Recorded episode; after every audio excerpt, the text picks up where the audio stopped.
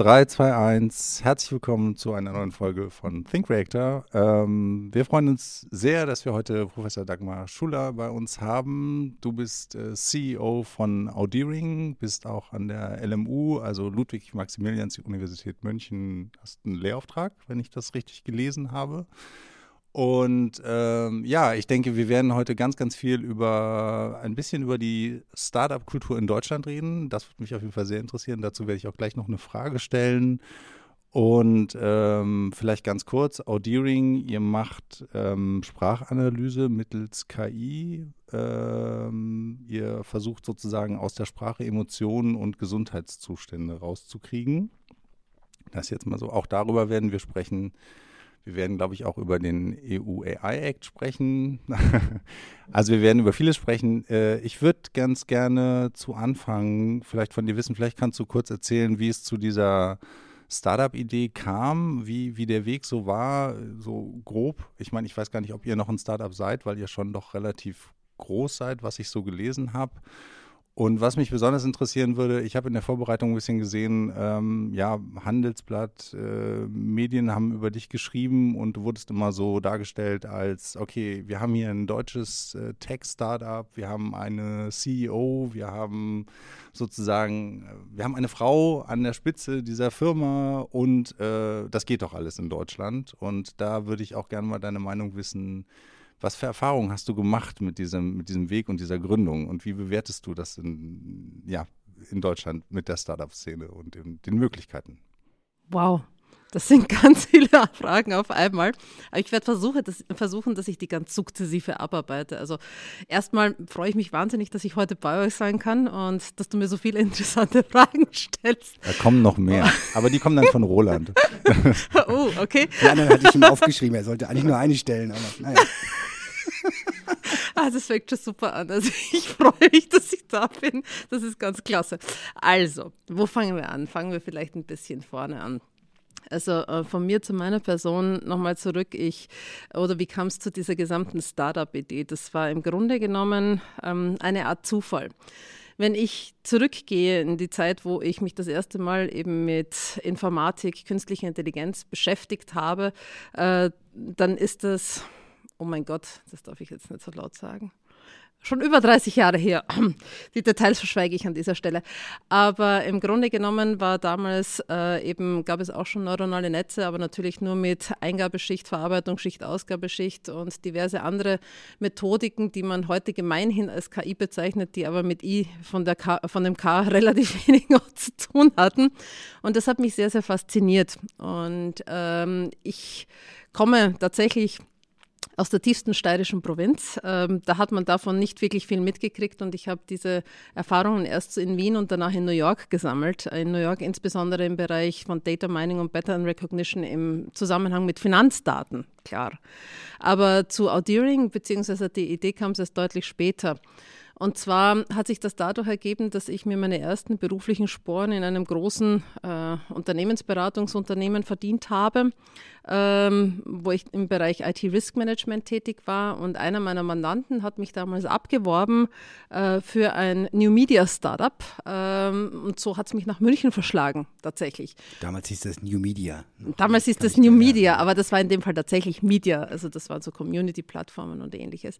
Und da habe ich auf auf privater Ebene äh, Vertreter, besonders einen Vertreter des Lehrstuhls für Mensch-Maschine-Kommunikation an der TU München kennengelernt.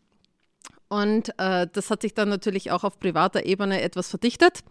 Und so kam es auch dazu, dass wir natürlich äh, mehr an Informationen ausgetauscht haben und im Grunde genommen es sehr spannend war, an dieser Stelle zu sehen, wie sich der gesamte Bereich forscherisch entwickelt. Also das war unglaublich faszinierend. Am Anfang hieß es dann noch, ja, das ist ja Esoterik mit Hidden Markov-Modellen, ja. Und äh, es wurde aber im Grunde genommen, oder wir haben das dann sehr stark gesehen, dass da insbesondere, wenn sich die Spracherkennung erweitert. Und das war insbesondere um 2009, 2010 schon relativ gut absehbar, dass sich da einiges tun wird und dass das Problem vermutlich nicht akademisch, sondern tatsächlich industriell gelöst werden wird, was es dann auch wurde ähm, dass sich eben die Sprachanalyse ähm, als logische Erweiterung anbietet. Das heißt nicht nur dieses, was ich sage, den Content zu erfahren, sondern insbesondere das, wie ich etwas sage. Weil dieses Wie viel mehr Aufschluss gibt darüber, was man tatsächlich meint oder äh, was man tatsächlich eben vermitteln möchte in der Kommunikation. Und das war ja der Forschungsschwerpunkt der Gruppe der Machine Intelligence und Signal Processing Gruppe an der TU München. Und äh, diese Gruppe sozusagen hat dann auch die Gründer mit mir ausgemacht, äh, gemeinsam von Audiring. Und wir sind in der Tat jetzt kein typisches Startup mehr, weil uns gibt schon länger als zehn Jahre. Und wir sind äh, mittlerweile da im Markt auch sehr etabliert an dieser Stelle, haben auch unsere Learnings schon gemacht in der Startup-Phase, viele Learnings gemacht und haben tatsächlich eben, das war 2012, äh, gesagt, wir müssen jetzt aus dieser reinen Forschung raus, aus dieser Grundlagenforschung raus äh, in die angewandte Forschung und im Idealfall auch ins Produkt. Und wir starten das jetzt mal mit dieser Firma. Und wir sind da sehr ideologisch rangegangen. Also wir haben jetzt nicht gesagt, oh, wir machen jetzt ein Startup oder schreiben jetzt künstliche Intelligenz drauf oder damals war eher der Hype so Big Data. Ja schreiben Big Data drauf, machen einen schnellen Exit nach drei Jahren, holen irgendeinen VC rein und äh, hinter uns die Sintflut. Sondern nein, nein, nein, wir hatten tatsächlich ideologisch ähm, den Anspruch an uns, und das war auch immer die Vision, mit dieser Technologie eine Grundlage zu schaffen, äh, dass man eben das Wohlfühlen des Menschen ähm, verbessert und zwar ständig holistisch gesehen auch verbessert und dass man das für jedermann jederzeit und an jedem Ort zugänglich macht. Das war damals schon wirklich unsere Vision, das wollten wir machen. Das, was diese Forschung war, wollten wir sozusagen an die Menschheit bringen und sagen, guck doch mal, da ist ganz coole Technologie, die im Grunde genommen euch einen ganz riesengroßen Benefit liefern kann. Und ähm, aus dieser Idee heraus oder so sind wir tatsächlich dann an die Firma gekommen.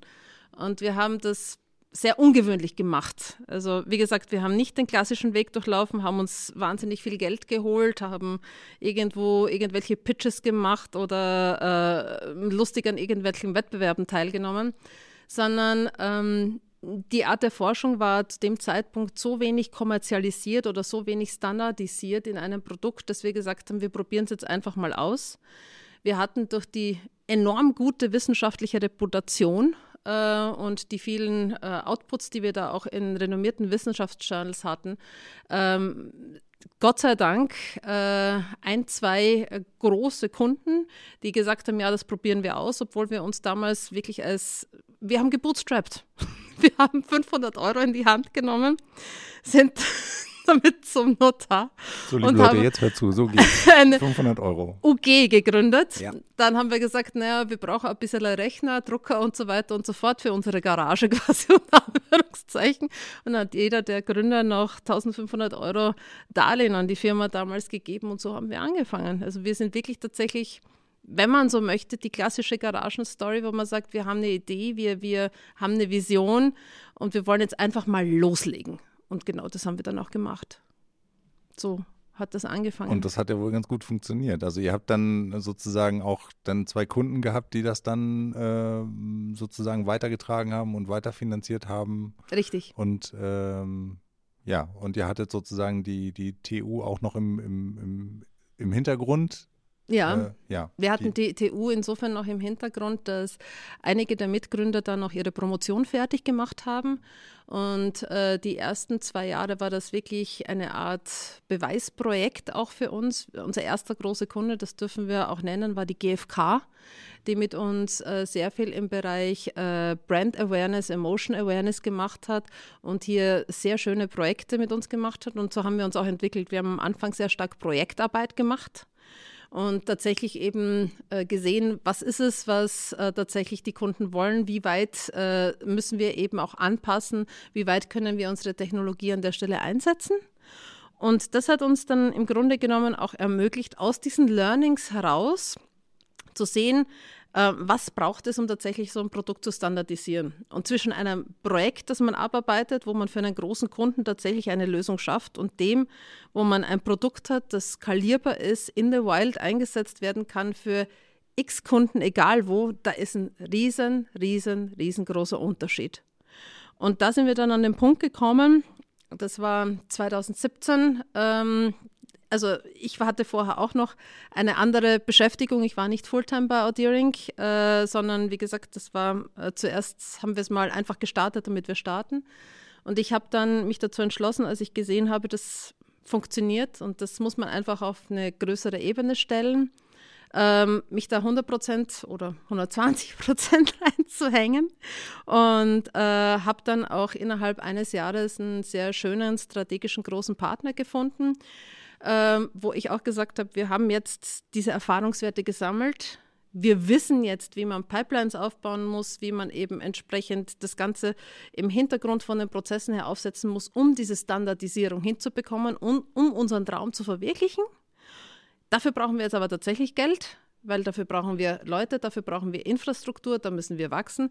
Und dann haben wir eben mit dieser Idee beziehungsweise mit diesem Pitch auch tatsächlich diesen strategischen Partner innerhalb eines Jahres mehr oder weniger gewonnen. Wie viele Leute seid ihr jetzt? Wir sind rund 80 Leute. Wow. Äh, und zwei äh, Standorten. In, international tätig quasi? Absolut international tätig. Also wenn ich da aus dem Nähkästchen plaudern darf, wir Gerne. machen mehr Umsatz äh, nicht in Deutschland oder äh, im Grunde genommen der, der Hauptumsatz kommt nicht aus Deutschland. 80 Leute, dann macht ihr, wie viel Umsatz macht ihr so? Kannst du das Das kann ich dir nicht sagen. Okay. Aber, aber ihr seid profitabel? Ja, wir haben letztes Jahr Profit gemacht. Okay, schön. Ähm, das, das sind doch schon mal gute Voraussetzungen. Ähm, kannst du noch mal kurz knackig zusammenfassen? Ihr macht ja, also euer Fokus ist ja nicht Spracherkennung, sondern euer Fokus ist Sprachanalyse. Richtig. Was kann ich da alles am Sprachduktus erkennen, wenn jetzt euer System hier mitlaufen würde? Was äh, könnte es dir alles über mich verraten, zum Beispiel? Oder du, du hast es vorher schon über die anderen Podcasts laufen lassen und weißt schon alles. Mm, nein, abschließend alles wissen tut man sowieso nicht. Ja, also man muss ja immer weiter neugierig bleiben und es gibt immer irgendwas Neues zu erforschen an der Stelle. Aber ähm, aus dem, wie man etwas sagt, äh, kann man sehr, sehr viel rauslesen. Also ganz klassisch gucken wir uns da bei dem biologischen Sprachproduktionsprozess an. Mhm. Äh, das ist im Grunde genommen, was die Stimmbiomarker anbelangt, einer der wesentlichsten. Das heißt, wir gucken im Grunde genommen, wie wird Sprache überhaupt produziert. Mhm. Ja, also ganz unabhängig vom Inhalt.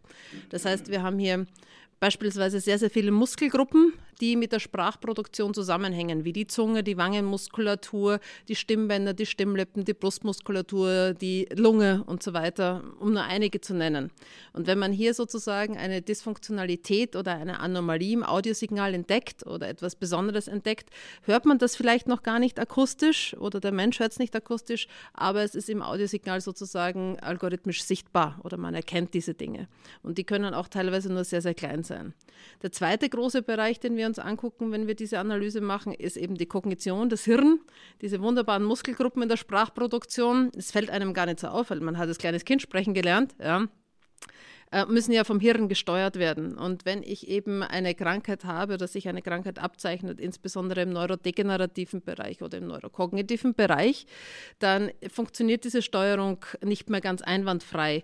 Und auch diese Problematiken lassen sich dann im Audiosignal erkennen. Klassisches Beispiel, äh, überlegt euch, wie es ist, wenn ihr Fieber habt. Ja, ihr habt starkes Fieber, ihr, habt, ihr sprecht ganz anders als normal.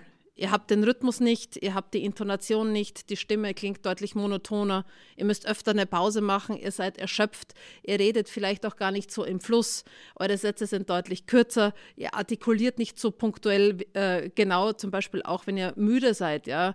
Äh, dann äh, ist die Artikulation nicht mehr so perfekt wie sonst. Lauter diese Kleinigkeiten sozusagen, äh, die kann man im Audiosignal natürlich entsprechend erkennen. Das dritte ist natürlich dann der physiologische Teil. Das heißt, wenn ihr, stellt euch einfach vor, ihr habt einen Tumor im Kehlkopf sitzen oder bei, auf den Stimmbändern, dann ist natürlich physisch etwas da, was sonst nicht da war. Natürlich, wenn ihr die Luft einsaugt und wieder rausbringt, wenn ihr das Sprach, die Sprache produziert, ist es anders. Auch das kann man hören. Und das, was wir auch natürlich sehr groß, und da sind wir schon seit Jahren in der Forschung sehr, sehr stark gewesen, machen, ist neben diesen klassischen Stimmbiomarkern äh, eben auch zu messen, wie der Zustand des jeweiligen Sprechenden oder der Sprechenden ist. Und das geht dann über psychologisch validierte Modelle, wo wir im Grunde genommen zum Beispiel die Art und Weise, wie man spricht, den Grad der Erregtheit, die Valenz, die Dominanz aus der Stimme sozusagen misst, um eben Rückschlüsse auf diesen Zustand zu liefern. Wobei ich da gleich eins vorausschicken möchte, das ist einer der größten Mythen, die leider vermutlich auch äh, äh zu einer Schwierigkeit im EU-AI-Act geführt haben, dass die Maschinen äh, die Emotion eines Menschen tatsächlich erkennen können. Das ist natürlich an der Stelle ähm, so nicht ganz korrekt. Ja, also die Maschine kann jetzt nicht dein Bauchgefühl erkennen, die Maschine kann auch nicht erkennen, ob du ein schlechtes Gewissen hast per se, sondern das, was sie erkennen kann, ist natürlich das, was man ihr beigebracht hat.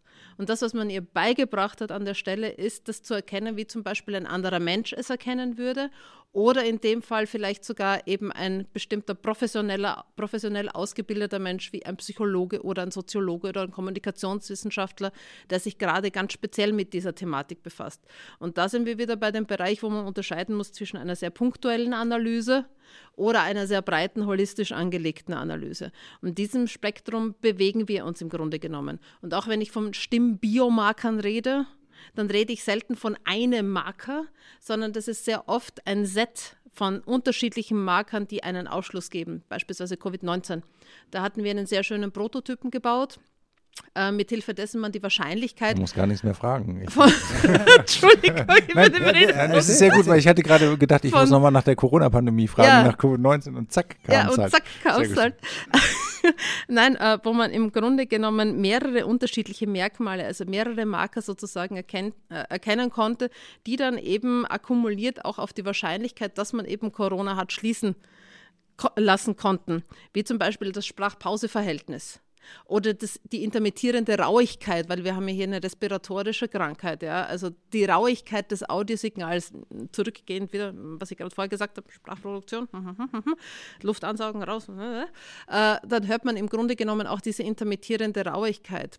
Oder ähm, beispielsweise auch das asynchrone Schwingen der Stimmlippen. Das hört man jetzt eventuell nicht akustisch mit dem freien Ohr, ja, aber man kann es tatsächlich im Audiosignal erkennen. Bei einem gesunden Menschen schwingen die Stimmlippen in der Sprachproduktion normalerweise relativ synchron.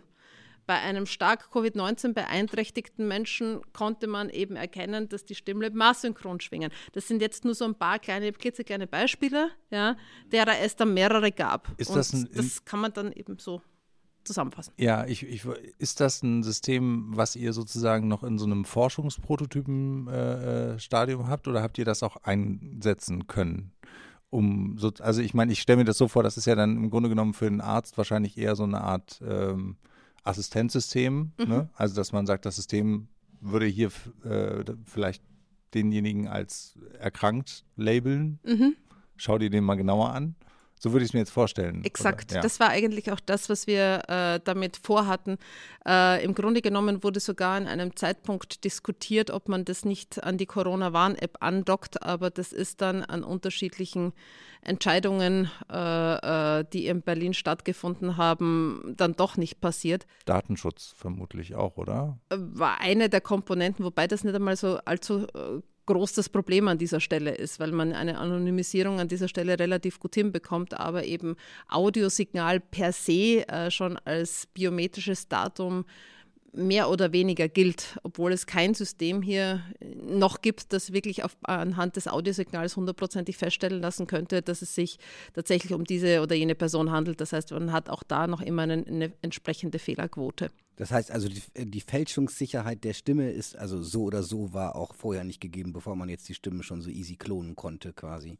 Äh, in der Art und Weise nein. Ja, also man konnte natürlich, das ist wie bei allen Systemen, die eben mit statistischen Wahrscheinlichkeiten arbeiten, man kann, wenn man weiß, wonach das System, oder worauf das System trainiert ist, natürlich auch äh, äh, entsprechend versuchen, de, das auch auszutricksen, beziehungsweise eben äh, dem entgegenzuwirken.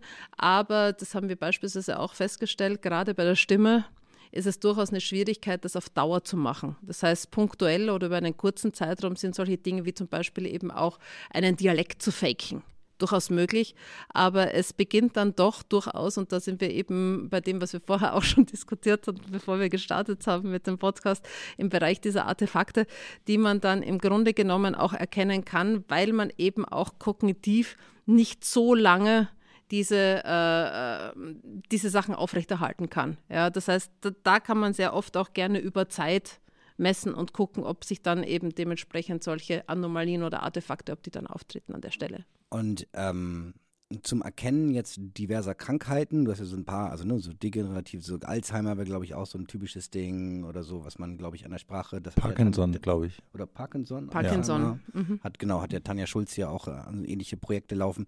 Ähm, also erstmal für die Erkennung an sich. Es hört sich gerade so ein bisschen so an, als ob ihr so ein bisschen so Features quasi extrahiert aus dem Audiosignal und arbeitet ihr dann mit diesen Features weiter? Oder macht ihr das tatsächlich so voll Ende zu Ende? Audiosignal vorne rein und hinten kommt raus? Beides beides.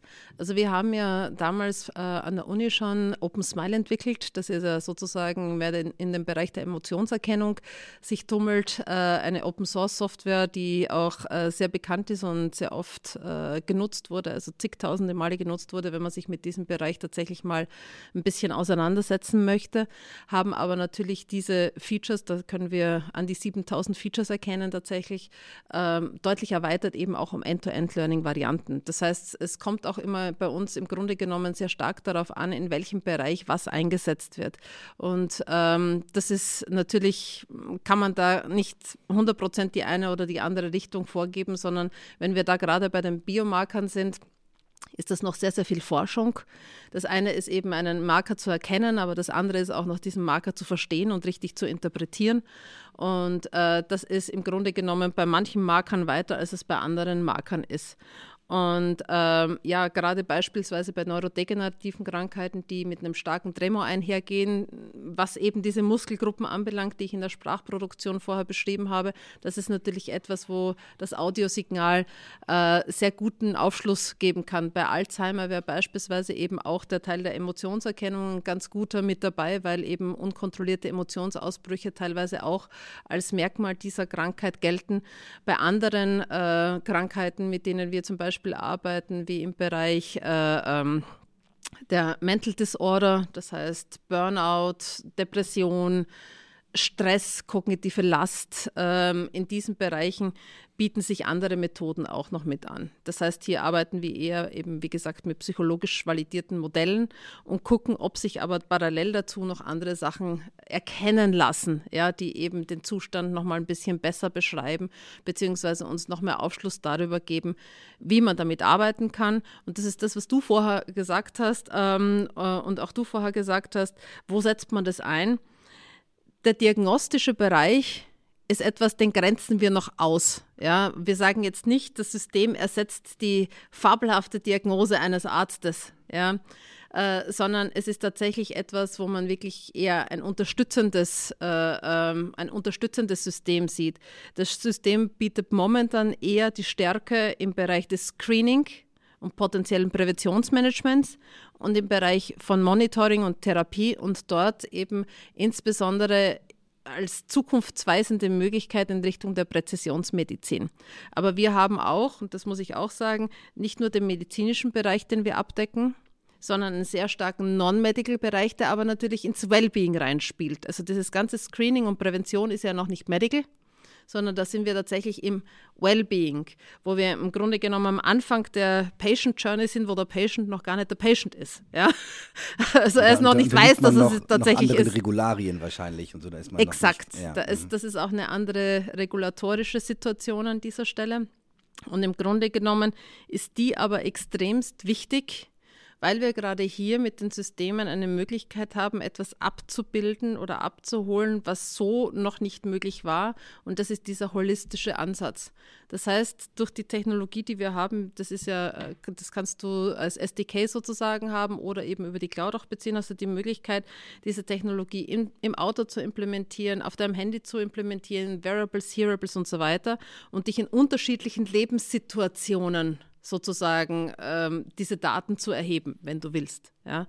Und dementsprechend einen deutlich besseren Aufschluss darüber zu haben, wenn sich zum Beispiel longitudinal etwas entwickelt, um eben hier zu sehen, da, da verändert sich was an dieser Stelle. Oder beispielsweise auch zu gucken, Prävention, und das ist ja deutlich sinnvoller, bevor man überhaupt eine Krankheit entwickelt, schon mal präventiv was dagegen zu tun. Äh, welche Maßnahmen helfen mir, um beispielsweise mich besser zu fühlen oder an der Stelle eben besser zu arbeiten? Und auch sehr stark in diese Richtung ist diese Technologie gut einsetzbar und wird eben auch für die Verbesserung der Interaktion, insbesondere Smart Devices äh, von IoT-Herstellern eingesetzt.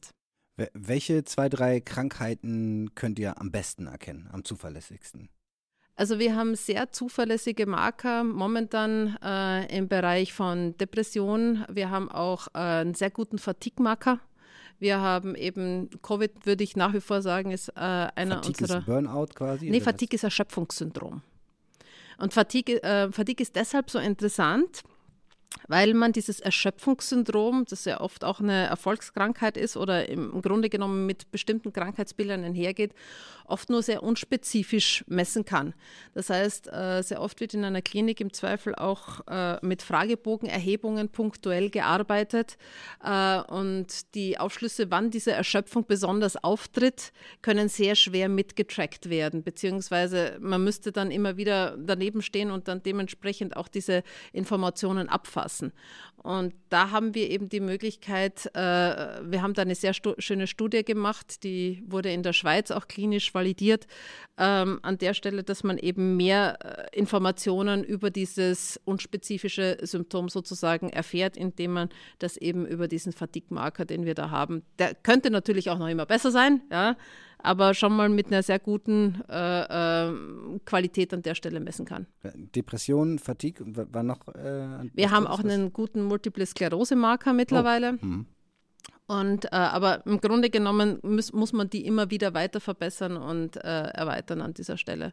Ja. Und sonst, wie gesagt, Covid-19 äh, haben wir auch recht gut auf, oder sind wir recht gut aufgestellt, recht breit aufgestellt und ähm, im Bereich von unterschiedlichen Stressmomenten ähm, gibt es halt unterschiedliche Ausprägungen. Ja, äh, da muss man eben gucken, wie man die am besten sieht. Und da schauen wir am liebsten immer Verläufe an. Das heißt eben nicht punktuell, sondern tatsächlich eben Verläufe, wie sich etwas entwickelt. Und da haben wir über unsere Forschungsplattform, also wir haben zwei Produktgruppen. Das eine ist tatsächlich das In the Wild äh, echtzeitfähige Permanentprodukt, das man einsetzt, das immer mitmessen kann. Und das andere ist die Forschungsplattform, die sind auch miteinander verzahnt. Ja wo man hier eben Beispiel longitudinal auch beobachten kann, wie entwickelt sich etwas und diesen Trend eher erkennen kann und dann bei den punktuellen Ausschlägen nochmal nachvalidiert, was war denn da los, ja, um hier einfach deutlich mehr Aufschlüsse zu bekommen.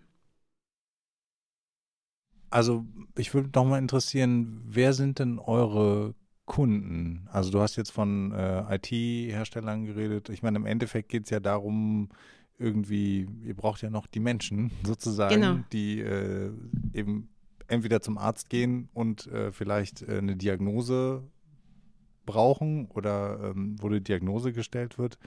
Du hast ja vorhin auch gesagt, ihr macht auch Emotionserkennung. Also wer, wer ist daran, wer sind eure Kunden? Wer ist daran interessiert? Also es gibt einige Kunden, äh, die können wir eben auch äh, offen nennen an der Stelle. Manche können wir nicht offen nennen, weil das sozusagen erst im Prototyping oder eben auch gar nicht gewünscht ist, dass man äh, das kommuniziert, weil es nur eine Komponente eines Produktes ist. Ja. Aber beispielsweise eben die GN Group, das wären zum Beispiel die Marke Jabra, äh, die im Hardware-Bereich ist, Hanson Robotics im Roboterumfeld oder auch als Forschungsplattform die Firma iMotions. Also iMotions ist eine der bekanntesten Forschungsplattformen im affektiven Bereich, ähm, die Schwesterfirma sozusagen von Affektiva äh, die im Grunde genommen in sehr vielen großen Forschungslaboren eingesetzt wird, auch in der universitären Forschung sehr stark eingesetzt wird. Da sind wir beispielsweise der exklusive Audiopartner. Da liefern wir sozusagen die exklusiv, exklusiv die Audiokomponente für die Affekterkennung an dieser Stelle mit rein. Oder äh, andere größere äh, Partner, mit denen wir auch äh, sprechen, beziehungsweise die auch unsere Produkte nutzen, sind in der Automobilindustrie ähm, einige deutsche Automobilhersteller an dieser Stelle, äh, beispielsweise im IoT-Bereich einige ähm, asiatische ähm, Vielleicht das, das, Auto ist ja für den Deutschen immer gut greifbar. Ähm, wie kann man sich das vorstellen? Dann habt ihr die Sensoren bei Mercedes oder BMW, haben die Sensoren und das Auto guckt nach, ob ich auch wirklich Freude beim Fahren habe quasi? Oder, äh, Nein, so ist es vorstellen? nicht. Also wir brauchen nur oder einen es weiß, Sensor. dass ich depressiv werde, wenn ich lange im Stau stehe? Oder? Nein,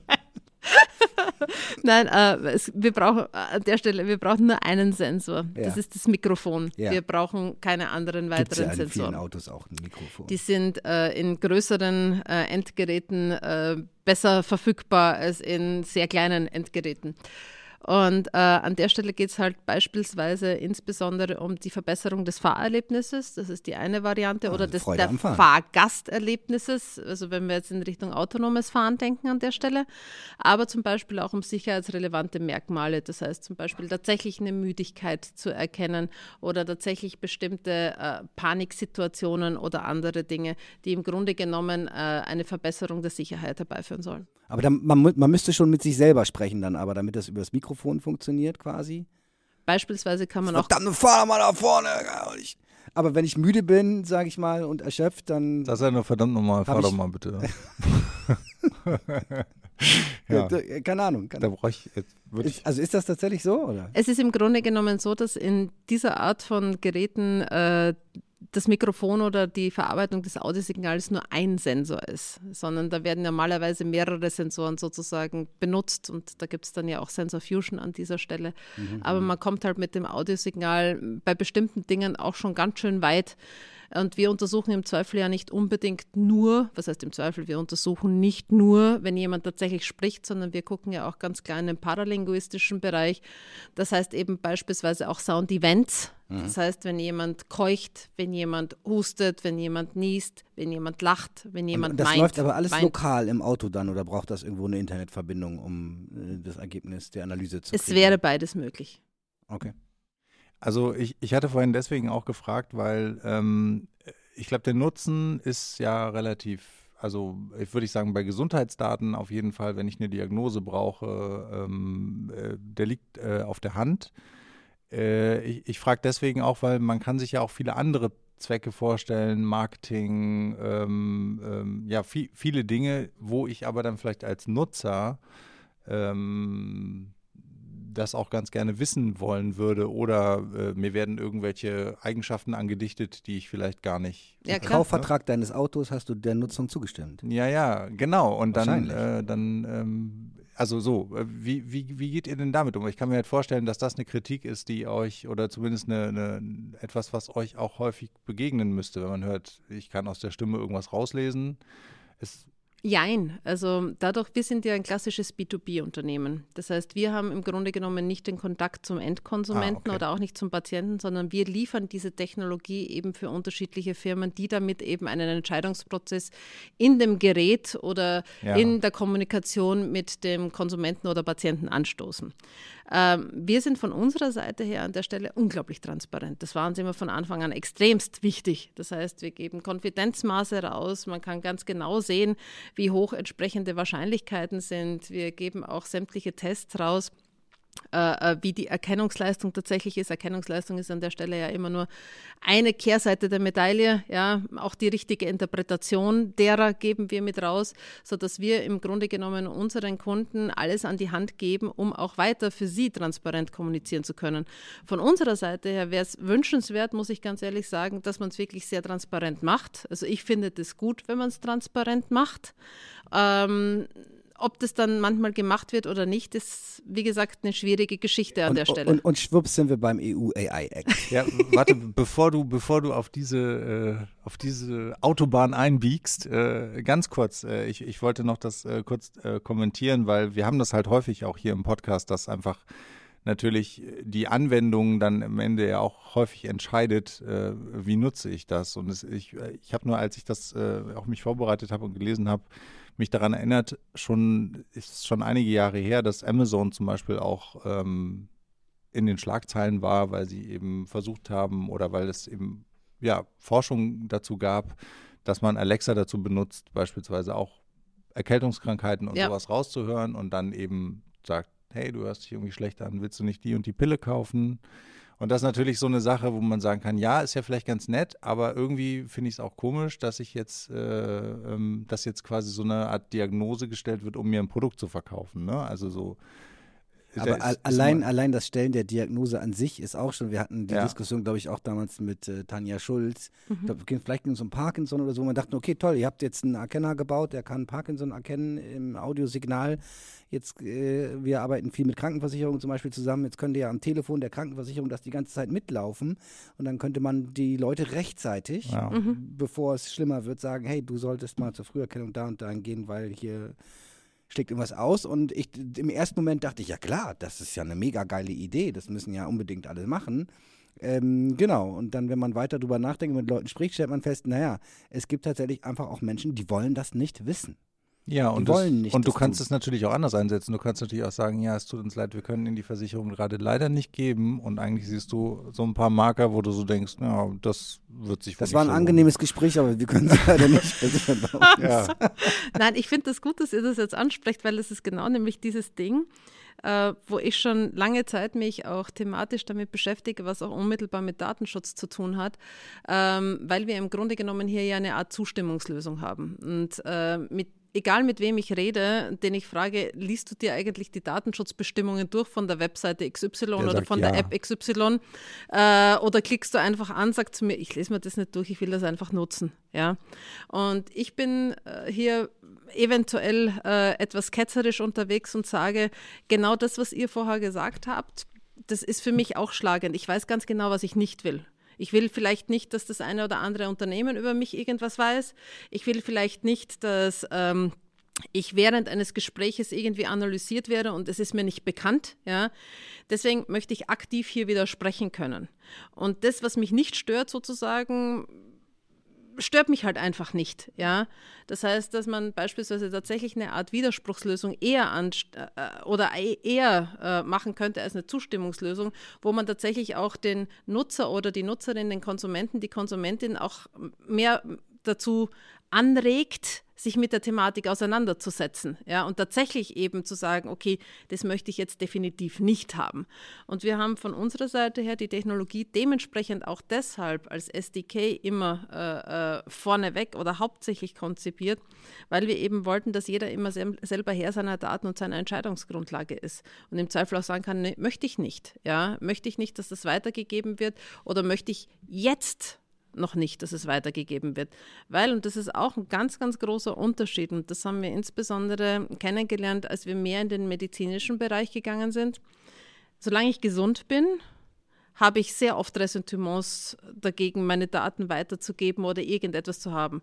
Wenn ich eine chronische Krankheit habe oder eine schwere Krankheit bekomme, schaut die Situation ganz, ganz anders aus. Da ist es mir im Zweifel relativ egal, ja, was man über mich weiß, solange es mir bald wieder besser geht. Und an der Stelle würde ich mir auch wünschen, tatsächlich, dass andere Leute für die Forschung beispielsweise oder für die Entwicklung von Produkten mehr Daten zur Verfügung stellen. Das heißt, wir haben hier sehr oft sehr unterschiedliche Situationen, die sich natürlich auch dynamisch ändern können. Und deswegen ist meiner Meinung nach eine Art eben tatsächliche Klassifizierung von dem, was will ich nicht, sodass ich es aber auch ändern kann. Etwas, was beispielsweise dem Wohlbefinden des Menschen, dem Vertrauen des Menschen deutlich zuträglicher wäre. Also wenn ich 17, 30, 27 Seiten Datenschutzerklärung irgendwo hingebe als PDF oder sonst irgendwas. Und im Grunde genommen weder irgendjemand im Zweifel in der Lage ist, das richtig zu interpretieren, irgendwelche schwammigen Formulierungen äh, des Haus- und Hofjuristen für Otto Normalverbraucher sowieso böhmische Dörfer sozusagen sind. Und ich im Grunde genommen damit diesen Schutz, der theoretisch da sein sollte, überhaupt gar nicht realisieren kann. Nee, absolut nicht. Es ist ja eigentlich keine äh, informierte Entscheidung, die ich da Exakt. wirklich äh, treffen kann, sondern ähm, die ja. Entscheidung, die du triffst, ja ist immer nur, ja, ich will diesen Dienst nutzen, whatever. Exakt. Äh, Und im Zweifel klicke ich. okay sein, genau. Die, ich meine, die ich, wir haben ja auch schon öfter über dieses Thema äh, gesprochen. Ähm, und wir hatten uns auch, äh, also ne, wir waren auch der Meinung, oft gerade im Gesundheitsbereich wäre es, also die großen Tech-Unternehmen machen es ja vor, dass man die Daten haben kann, ne? indem man nämlich einfach sagt, stimm mal zu und du musst Widerspruch einlegen, wenn du es äh, quasi nicht willst, aber dann kannst du den Dienst vielleicht auch gar nicht benutzen. Es fällt uns in Deutschland sehr schwer, im, in Institutionen und Behörden den gleichen Weg quasi zu gehen. Sagen, pass auf, vorausgewählt ist, wir können deine Daten nutzen für die guten Zwecke. Und wenn du das nicht möchtest, dann musst du proaktiv einmal noch sagen, nee, ich möchte das aber nicht. Und dann ist es auch nicht so, aber ähm, Genau, und dann äh, würde es bestimmt auch Leute geben, die sagen, nee, ich möchte das nicht, ne? aber viele würden wahrscheinlich sagen, ja, ist vorausgewählt, whatever, ne? ich will nur den Dienst nutzen hier gerade oder den, das Krankenhaus. Und ja, alle Datenschutzwünsche werden klein, äh, außerdem gesund zu sein, ne? dann ähm, ist man da auch dran. Aber jetzt, genau, lass mich abbiegen, bitte. Ja, gerne. Jetzt äh, hatten wir nämlich gerade darüber gesprochen und gesagt, okay, ihr macht das ja transparent, ihr seid ja aber nur B2B und jemand anders bringt es ja in Verkehr. Und jetzt haben wir ja, ähm, also wir haben noch nicht, aber wir werden bald haben, einen EU-AI Act. Mhm. Und du hast dich ja auch ähm, intensiver, glaube ich, mit dem Thema beschäftigt. Du bist ja unter anderem auch äh, Vorsitzende des Bayerischen KI-Bundesverbandes oder der Deputy Head. Deputy also Head. Stellvertretende. Okay, aber das heißt, du bist da äh, trotzdem wahrscheinlich relativ äh, tief drin in der Materie und ich hatte auch so ein paar LinkedIn-Posts von dir zu dem Thema gesehen. Also erstmal, äh, obwohl ich das auch, glaube ich, relativ engmaschig verfolge, ähm, es gab ja Ende, Ende, letzten Jahres so ein bisschen weißen Rauch und der Trilog soll zu einer Lösung gekommen sein. Und dann hörte man ihm, also man gab tolle Fotos, wo alle gesagt haben, ja, yeah, wir haben es jetzt in den Nachtsitzungen, wir haben es Chaka, wir haben es geschafft, ne? Und dann ähm, habe ich ein paar Tage später habe schon wieder Gerüchte gehört, ja, aber die Deutschen und die Franzosen wollen schon noch gern ein paar Sachen ändern und der finale Text liegt auch noch gar nicht vor, auf den man sich jetzt angeblich geeinigt hat. Gibt es denn jetzt einen finalen Text eigentlich schon? Nein, soweit äh, mir bekannt gab es in, in dem Trilogbereich jetzt eben auch noch mit dem Rat Interaktionen. Hm. Und äh, es wird aber höchstwahrscheinlich nicht mehr zu allzu vielen Änderungen an der einen oder anderen Stelle kommen. Okay, aber da bin ich schon mal froh, dass ich jetzt äh, tatsächlich, ich habe es nicht verpasst, sondern es gibt noch keinen finalen Text, es mm -mm. gibt aber jetzt geupdatete Entwürfe. Genau. So, und diese geupdateten Entwürfe, jetzt mal äh, für den Laien quasi, ähm, wenn ein solches KI-System wird in, in Umlauf gebracht. Wir haben ein KI-System, das anhand der Sprache erkennen kann, ähm, ob du depressiv bist. Mhm. Nehmen wir mal das Beispiel einfach. Ähm, es gibt Leute, die würden das wollen, es gibt Leute, die würden das nicht wollen. Jetzt, ihr seid ja der Hersteller des B2B, des eigentlichen KI-Systems und dann verkauft ihr das an einen Automobilhersteller, der baut das in sein Auto ein und möchte vielleicht damit verhindern, dass Leute Geisterfahrer werden und sich selber umbringen wollen oder so und wollen Depressionen vorher erkennen und haben das irgendwo in den AGBs unten versteckt und das, äh, keine Ahnung, das System, wenn es dann auslöst, dann hält das Auto an und fährt nicht mehr. Es ist jetzt sehr konstruiert, ne? aber worauf ich ein, eigentlich hinaus will, worauf ich eigentlich hinaus will, ist, es geht ja dann um Haftungsfragen und wer muss eigentlich was beweisen und, und, und so weiter. Und wie wäre das jetzt quasi in dem aktuellen Entwurf des EU-AI-Acts erstmal zu bewerten, von der Kritikalität her. Ich würde denken, Hochrisiko, weil es mhm. geht um Gesundheit und, äh, und Leben und Tod oder das Auto fährt nicht mehr. Ich weiß es nicht, ob es tatsächlich so wäre. Und, ähm, und wer wäre verantwortlich dafür, wenn das System nicht so die Dinge erkennt, wie es sie erkennen soll und überhaupt? Genau. Also das ist momentan äh, eine sehr schwer zu beantwortende Frage an dieser Stelle, weil es im Grunde genommen, was die Zertifizierung und die äh, Komponenten, die dafür notwendig sind und die Schritte, die dafür notwendig sind, die sind noch nicht da. Man muss ähm, bei dem AI-Act relativierend sagen, also ich persönlich, ich finde Regulierung in diesem Bereich sehr gut weil wir eben tatsächlich versuchen müssen, äh, bestimmte Gefahrensituationen zu erkennen und zu erfassen und dementsprechend auch diese Handlungsweisen umzusetzen. Es ist immer auch nur die Art und Weise, wie man etwas reguliert. Und das ist in dem Fall eine leider, wie soll ich es diplomatisch formulieren, etwas unglückliche Umsetzung passiert an dieser Stelle. Ja. Also man muss es sich so vorstellen, als wenn man sagt, ja, die KI wäre eine Leiter. Ja. Äh, natürlich gibt es die Möglichkeit, von der Leiter runterzufallen und sich das Genick zu brechen. Ja, die gibt es. Äh, es äh, gibt auch die Möglichkeit, mit der Leiter bestimmte Dinge zu erreichen, wie zum Beispiel einen Apfel vom Baum runter zu pflücken und so oder weiter. Oder, irgendwo. oder man könnte mit der Leiter auch irgendwo einbrechen. Ja, das heißt, man hat hier tatsächlich versucht, ein Tool, eine Technologie komplett zu regulieren. Und äh, das ist an dieser Stelle natürlich extrem schwierig, weil diese Technologie, und da sind wir uns, glaube ich, alle einig, noch nicht, gar nicht so ausgereift ist, dass ich sämtliche Fälle oder viele dieser Fälle vorhersehen kann in der Art und Weise. Und das bringt insbesondere praktisch bei der Zertifizierung ein enormes großes Problem. Und wie du schon richtig angesprochen hast, wir sind ja dann, du bist in deinem Beispiel ja schon viel, viel weiter, ja, mit Haftung und Co. und so weiter und so fort. Ich bin da noch ein bisschen weiter davor. Und äh, ich teile die Meinung von vielen anderen Experten an der Stelle auch, dass diese Art der Regulierung, so wie man es angegangen ist, leider nicht so praktisch geschickt passiert ist. Ja, und man hat auch sehr stark aus einem typischen gefahrenorientierten Bereich rausgehandelt und viel weniger aus einem Chancenpotenzial. Und ähm, beispielsweise, wir werden jetzt in der Depression tatsächlich in dem Hochrisikobereich angesiedelt, wir werden im Bereich der Medizin angesiedelt. Und hier muss man ganz ehrlich sagen, haben wir sowieso eine sehr, sehr starke Regulierung im Bereich Medizinprodukte. Das heißt, es wäre hier viel einfacher gewesen, beispielsweise gerade für diese Fälle ganz spezifisch diese Prozesse Prozesse ähnlich auch anzudocken, wie sie im medizinischen Bereich sowieso schon vorgegeben sind. Und hier die AI-Komponente quasi sozusagen äh, äh, an die medizinischen Regularien reinzusetzen. Ähnlich auch bei Fintech oder bei anderen Bereichen. Und im Grunde genommen diese große Klammer, gar nicht in dieser Richtung anzufassen, sondern wirklich zuerst mal anzufangen bei diesen Hochrisikobereichen. Mhm. Und in den anderen Bereichen eben eher in Richtung Selbstregulierung, Selbstzertifizierung, eigenen Code of Conduct der Unternehmen, die, die in diesem Bereich sind, zu arbeiten.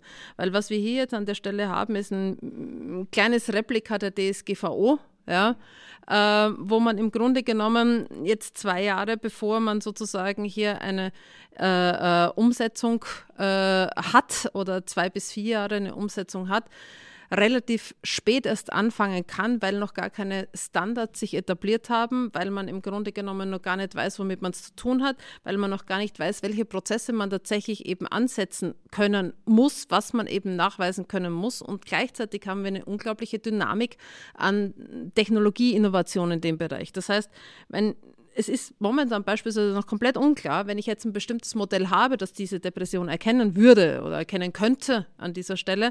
Und ich habe jetzt eine relativ neue Methode, die beispielsweise noch gar nicht existiert, aber ChatGPT ist äh, im Grunde, gut, Transformer gab es schon länger, aber äh, in der Art und Weise im Bereich der generativen KI hat sich sehr, sehr viel getan in den letzten zwei, drei Jahren, ja, dass mit einem ähnlich gleichen Schwung eine neue Methodik für mich nutzbar ist, muss ich mich dann wieder rezertifizieren lassen. Denken wir beispielsweise an eben die DIGA äh, mit der B-Farm-Zertifizierung. Bei der Risikoklasse 2a liegen wir mal locker schlank bei 18 bis 24 Monaten, bis man das dann tatsächlich hat. Diese Zeit ist in dieser Dynamik gar nicht gescheit abbildbar. Sprich, da habe ich mich mal zertifizieren lassen, in der Zwischenzeit hat sich schon was Neues getan. Wie viel muss ich denn jetzt machen, damit ich mich rezertifizieren lasse oder kann ich jetzt gar nicht mehr da arbeiten? Und huch, was mache ich denn und wie ist es dann jetzt da mit der Haftung? Das sind lauter Dinge, die praktisch an dieser Stelle sehr schwierig anwendbar sind, die theoretisch bestimmte Konstrukte brauchen, aber praktisch, und wir reden in Europa überwiegend von kleinen und mittelständischen Unternehmen. Wir reden jetzt nicht von lauter großen börsennotierten DAX-Unternehmen oder Großkonzernen, die weniger Probleme haben, weil sie ihre eigenen juristischen Abteilungen haben, weil sie ihre eigenen Prozessabteilungen haben, sondern wir reden tatsächlich vom Klein- und Mittelstand, der sich mit dieser Thematik weniger intensiv bisher zusammengesetzt hat. Und hier finde ich es einfach regulatorisch äh, schwierig umgesetzt, so wie es ist, weil genau das, was du eben beschrieben hast, wer bringt das jetzt dann in Verkehr, ja? Wer haftet letztendlich dafür, dass die Erkennungsleistung nicht ausreichend ist oder dass das Modell nicht robust genug ist, ja? Ähm, wer kann überhaupt in einer Größenordnung in Verkehr bringen in der einen oder anderen Weise, ja? Das sind Dinge, die praktisch schwierig zu beantworten sind in der aktuellen Lage, trotz der sehr umfangreichen Formulierungen in dem Gesetz. Auch Definitionen sind nach wie vor sehr schwammig. Wahnsinnig schwammig, ne? Wahnsinnig also, schwammig. Also man, äh, selbst Experten tun sich an dieser Stelle extrem hart, ja und suchen verzweifelt, beispielsweise eben auch bei den Bandkategorien oder bei den Hochrisikokategorien, an, an Themenbereichen, wo man sich anlehnt. Klassisches Beispiel eben die Emotionserkennung. Äh, was nehme ich denn da? Sind das die biometrischen Daten so zu interpretieren, wie sie eben äh, in der DSGVO mehr oder weniger äh, sind? Oder sind das dann in dem Fall andere? Äh, wie ist es denn tatsächlich? welche Kriterien setzt man bei der Eineindeutigkeit an? Bedeutet Eineindeutigkeit 100 Prozent? Ich meine, jetzt sind wir da alle in diesem Bereich nicht ganz unerfahren. 100 Prozent, wenn mir irgendjemand sagt, ich habe einen Erkenner mit 100 Prozent, weiß ich, der lügt. Ja? ja? Das funktioniert halt einfach nicht. Ja? Und was auch komplett fehlt bisher in der praktischen Umsetzung ist das Benchmarking. Und das finde ich ist ein Dreh- und Angelpunkt. Die Erkennungsleistung ist eins, worauf alle abzielen. Aber ehrlich, 70 Prozent Erkennungsleistung kann bei etwas gut sein, bei was anderem ganz furchtbar horrend. Ja? Hängt von dem Datensatz ab. Das hängt vom Datensatz ab, das hängt vom Fall ab. Und deswegen kann ich nicht breit regulieren, weil die Fälle zu unterschiedlich sind. Und deswegen war eben diese Intention derjenige, die eben sehr stark Kritik daran geübt haben, nie die Kritik an der Regulierung selber. Dass reguliert werden muss, ist klar. Aber wie man es umgesetzt hat, das war immer die Kritik. Und das ist nach wie vor, meiner Meinung nach, wird das eine herausfordernde Situation, insbesondere für die kleinen und mittelständischen Betriebe, die eben in diesem Bereich Anwender werden mhm. von bestimmten Technologien und im Grunde genommen das beispielsweise zur Ergänzung von ihren eigenen internen Prozessen oder anderen Dingen verwenden. Das wird keine einfache Sache und ich glaube, das wird ähnlich laufen und da möchte ich nicht in die Glaskugel gucken, äh, wie bei der DSGVO. Da muss ich auch sagen, hatte ich ein persönliches Experiment. Ich bekomme ja wahnsinnig viele Newsletter und sonstiges irgendwas. Da hat mir tatsächlich dann mal den Spaß gemacht, 200 Unternehmen anzuschreiben und zu fragen, ob sie mir nach Artikel 15 bis 17 DSGVO Auskunft geben können. Ja? Was glaubt ihr, wie viele mir zurückgeschrieben haben? Hm, fünf. Nein, er ist richtig. Zwei. Zwei. Und die zwei haben gesagt, Entschuldigung, das dauert jetzt ein bisschen länger, weil äh, da müssen wir erstmal bei uns nachschauen. herzlichen Glückwunsch. So, ja. Ich, ich genau, kann jeden nur anregen, ja. macht mal dieses Experiment. Äh, es ist das eine, was habe ich, und das andere ist tatsächlich, das man könnte, man könnte mega auch, easy ja? so einen kleinen Newsletter-Erkenner bauen, der erkennt, ja, diese E-Mail ist ein Newsletter und dann per Autoresponder schickt man raus. Vielen Dank für euren Newsletter. Ich wollte kurz nochmal ja. folgende Frage Probiert stellen. das wirklich mal aus. Äh, es ist, ich, ich aber, traue also mich auf. zu prognostizieren, genau, dass das Ergebnis nicht wesentlich von meinem abweichen wird. Bevor wir in den Datenschutz abdriften, wir waren ja gerade äh, bei der KI-Regulierung. Was, ich würde gerne auch gleich auch nochmal mit dir drüber sprechen, ähm, über tatsächliche Gefahren vielleicht äh, vom Thema KI oder AGI, äh, was aus meiner Sicht ähm, extrem unglücklich gelaufen ist. Man hat quasi auf einer Welle der Angst ähm, hat man argumentiert, KI ist gefährlich, die könnten hier, es ist quasi mindestens genauso gefährlich wie Atomkrieg, Klimawandel und alles zusammen irgendwie. Ähm, und deswegen müssen wir es regulieren und dann ganz viele Leute, die sich nicht gut auskennen, haben gesagt, das klingt vernünftig, ne? also wenn das so gefährlich ist. Die, die Gefahr, die die meisten Menschen, die sich nicht so gut damit auskennen, im Kopf haben, sind halt die Bilder aus dem Kino, ja, genau. aus dem Fernsehen, Terminator. Da würde man auch denken, okay, das Erste, was man noch regulieren muss, was man verbieten müsste, sind autonome Waffensysteme. KI-Systeme, die selbstständig entscheiden, ich drücke jetzt ab oder nicht müssen aus meiner Sicht also müssten aus meiner Sicht weltweit geächtet werden, genau wie chemische Waffen, biologische Waffen und so weiter. Wird leider nicht passieren, weil es viel zu praktisch ist. Ne? Viel zu praktisch, wenn man keine Menschen mehr irgendwo hinschicken muss auf Schlachtfelder, sondern Maschinen. Äh, da, ne? da kommen nicht so viele Tote nach Hause und so weiter. Also die große Chance, das mal anzustoßen, wurde völlig verpasst. Das ist Hochrisiko, autonome Waffen, aber ja, kann man machen. Das Zweite, wovor die Menschen Angst haben, ist Überwachungsstaat. Ne? Äh, Social Scoring, China und so weiter. Nee, das wollen wir hier nicht. Das flächendeckende Biometrie, das muss verboten werden. Ja, ist verboten, außer für den Staat. Der darf. Also natürlich unter Auflagen, aber er darf. Ne? Und da muss man ja auch mal ein paar Daten erheben und so und man denkt, okay, was, was war jetzt nochmal gefährlich gerade? Was, äh, wovor hattet ihr Angst? Was muss reguliert werden? Ja, die, das, die KI funktioniert nicht so gut und die Leute müssen das wissen und die werden ausgebildet. Und man denkt, wir haben ja auch, ich habe hier ähm, im September einen Workshop gehalten zum Thema äh, EU AI Act und was das jetzt heißt und habe das begonnen mit der Frage, brauchen wir überhaupt eine Regulierung? Weil nach meinem Dafürhalten, wir haben Haftungsgesetze und keine Ahnung, wenn du als Anbieter irgendeines Services in der Europäischen Union auftrittst und den Service in Umlauf bringst und dann funktioniert dann nicht so gut, wie du das versprochen hast, dann hast du halt ein Problem, ne? Dann haftest du natürlich dafür. Weil äh, so, und wenn du jetzt feststellst, bisher habe ich diesen Service äh, durch Menschen erbringen lassen bei mir, Menschen machen auch Fehler, ich habe immer wieder mal Ärger und Versicherungsfälle und jetzt habe ich ein KI-System. Das übernimmt die auch. Und ich bin als äh, Anbieter der Meinung, das funktioniert besser. Macht weniger Fehler oder ist billiger oder whatever, ne? So, wenn ich es jetzt nur billiger war und aber mehr Fehler macht, muss ich es ja sowieso ausbaden äh, in, hinterher. Und, und also man kann sich ja auch die Frage stellen, okay, vielleicht müsste man ja, vielleicht hätte es auch gereicht, einfach klarzustellen, pass auf, was auch immer du tust, ne? Auch wenn du KI-Systeme einsetzt, bist du dafür verantwortlich, wenn du sie anbietest und in Verkehr bringst, was damit passiert. Mhm. Also sorge bitte dafür, dass das auch so funktioniert, wie du glaubst, dass das gut ist. Ne? Mehr kann man ja eigentlich auch nicht tun am Ende. Und ähm, genau, aber es ist anders gelaufen. Ja, es ist anders gelaufen. Und jetzt haben wir so ein bisschen, ich habe deswegen auch interessiert nachgefragt, wie ihr das handhabt. Äh, wir sind ja auch als KI-Unternehmen äh, quasi täglich, haben wir solche Themen.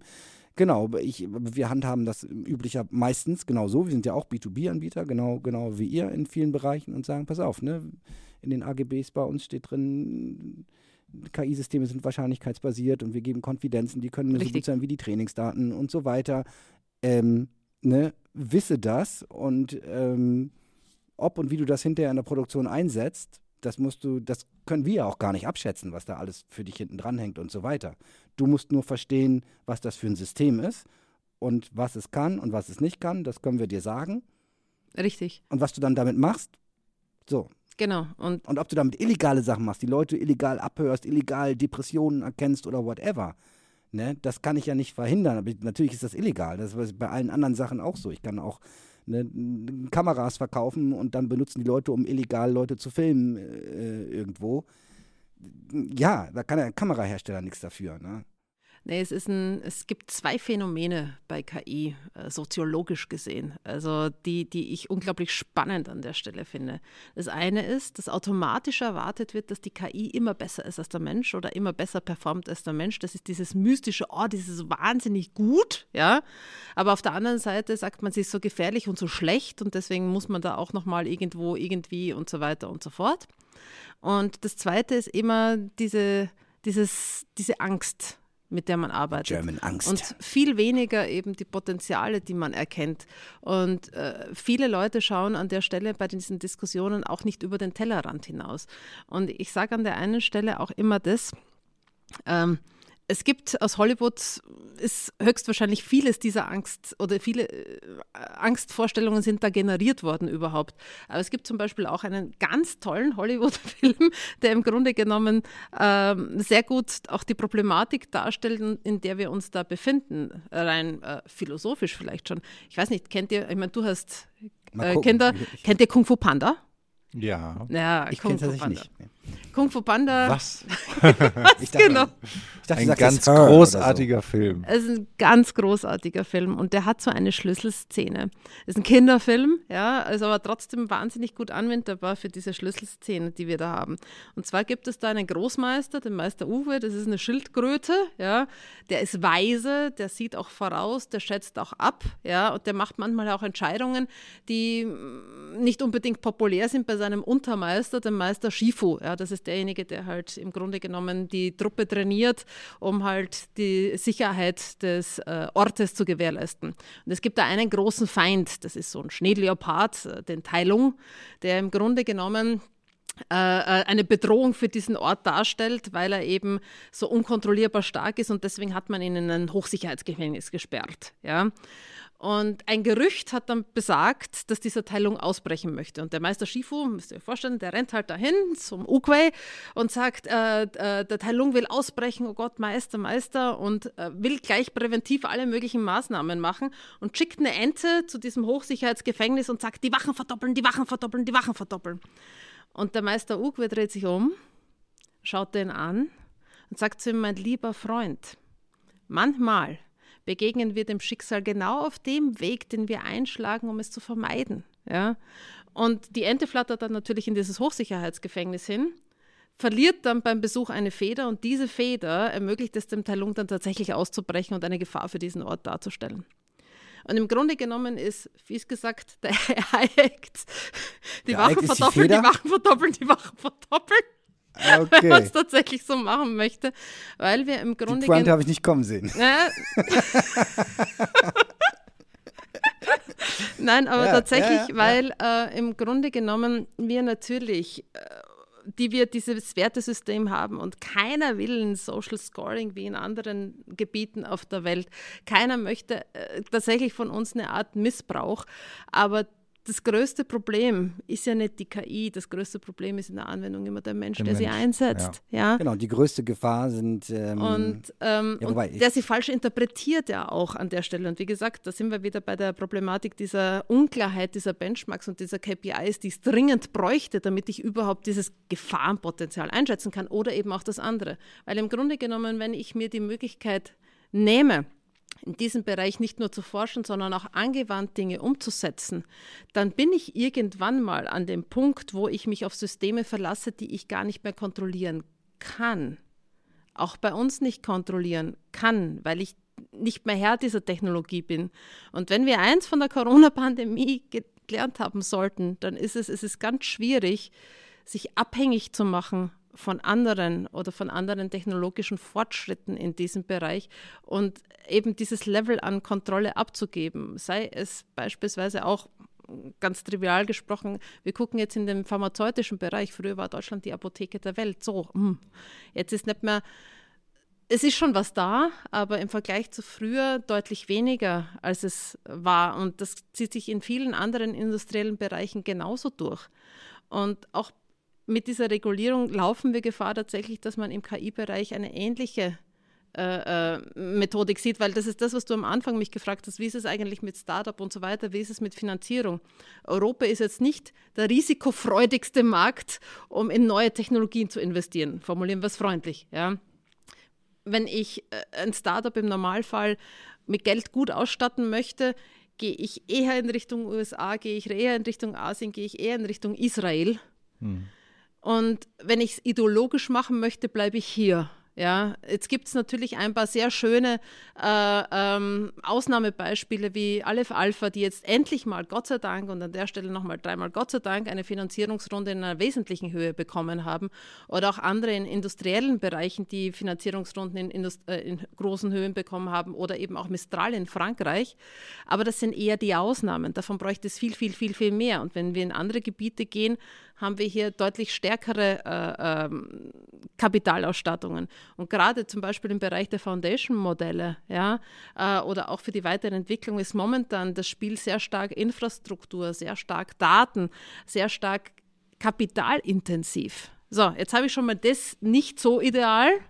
Dann habe ich nochmal diese Regulierung on top und dann braucht man auch nicht Tarotkarten zu legen, ja, um zu wissen, dass das jetzt nicht unbedingt förderlich ist für einen Innovationsstandort. Ja, ich, ich finde das äh, eigentlich wirklich schade an diesem oder, oder ja, weiß ich nicht, also alle eint ja der Gedanke, dass, also, dass die Regulierung wichtig ist. Ne? Richtig. Also, weil es, es, sind ja auch die Lager, stehen sich ja immer gegenüber und werfen sich irgendwie vor, äh, sozusagen, ihr wollt uns beschränken. Also die Debatte wird überhaupt nicht so geführt, wie sie eigentlich geführt werden sollte. Ich habe, ich muss jetzt ein bisschen vorsichtig sein, weil ich habe, glaube ich, eingangs schon einen Fehler gemacht, aber trotzdem, ich frage nochmal nach. Ich habe irgendwie gelesen, du hast letztes Jahr vor dem Europaparlament dazu gesprochen.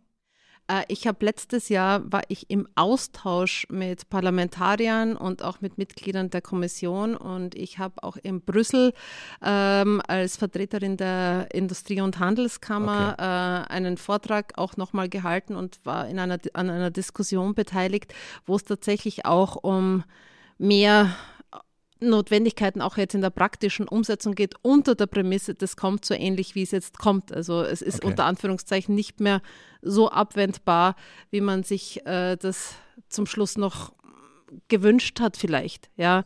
Ich, ich, hätte, ich hätte gehofft, dass es scheitert und wir dann noch mal ein paar Jahre mehr Zeit haben äh, und wir uns bis dahin auf die bestehenden Regularien äh, setzen, weil genau, ich glaube, wovon du ja eben gesprochen hast, ist eigentlich das Thema digitale Souveränität. Mhm. Ja, ähm, das Schlimmste, was ja passieren könnte, ist, dass wir hinterher ein Oligopol haben von wenigen großen Anbietern, die im Zweifelsfall noch nicht mal aus unserem Kulturkreis kommen, wenn ich jetzt mal Europa als Kulturkreis nehme und nicht die gesamte westliche Welt. Da gibt es ja schon manchmal noch hier und da äh, ne? Feinheiten und Nuancen. Ähm, und quasi aus, aus wenigen Anbietern, nicht unbedingt aus direkt unserem Kulturkreis und der Regierung quasi. Ne? Das ist so mein persönliches Horrorszenario. Und ähm, wenn man sich was in, an vielen Stellen jetzt schon, glaube ich, gerade passiert, weil alles so schnell geht, halt so komplett in diese Abhängigkeit begibt. Und viele Menschen können das, glaube ich, heute noch nicht vorstellen. Wir werden in wenigen Jahren in großen Teilen der Wirtschaft ähm, sehr abhängig sein von diesen KI-Systemen. Und wenn sie plötzlich ausfallen oder nicht mehr so funktionieren, wie wir das äh, hoffen und wünschen und wie sie bisher funktioniert haben, wird es sehr, sehr große Probleme geben. Es wäre quasi wahrscheinlich so ähnlich wie wenn jetzt plötzlich das Internet ausfällt oder so. Und dann kannst du halt nicht mehr, also in vielen Bereichen nicht mehr gut arbeiten. Nur das wird sich halt ne, dann so ein bisschen weiter fortsetzen. Ähm, Weswegen ich auch glaube, es ist total wichtig, dass wir ein eigenes Open Source KI-Ökosystem haben in, in, in Europa. Gleichzeitig pushen jetzt natürlich die großen Konzerne mit dem gefühlten Rückenwind aus Europa äh, und von der Kommission jetzt hier rein. Und ne, ich äh, bin jetzt die Tage auf einer Veranstaltung, äh, wo ich vor vielen Verwaltungen äh, und so weiter spreche hier und Kommunen und CIOs, Digitalisierungsbeauftragten und will denen versuchen, was über Open Source KI zu erzählen. Nach mir spricht jemand von Microsoft und erzählt ihnen, wie toll das ist, ChatGPT in der Verwaltung einzuführen. Ähm, was würdest du der deutschen Verwaltung raten, worauf sie setzen sollte? Also ich kann nur sagen, ich würde mir wünschen, dass die äh, deutsche Verwaltung so selbstsicher ist, dass sie möglichst innovationsgetrieben sich mehrere Varianten anschaut, bevor sie sich für die äh, vielleicht kommerziell ähm, verbreiteste entscheidet.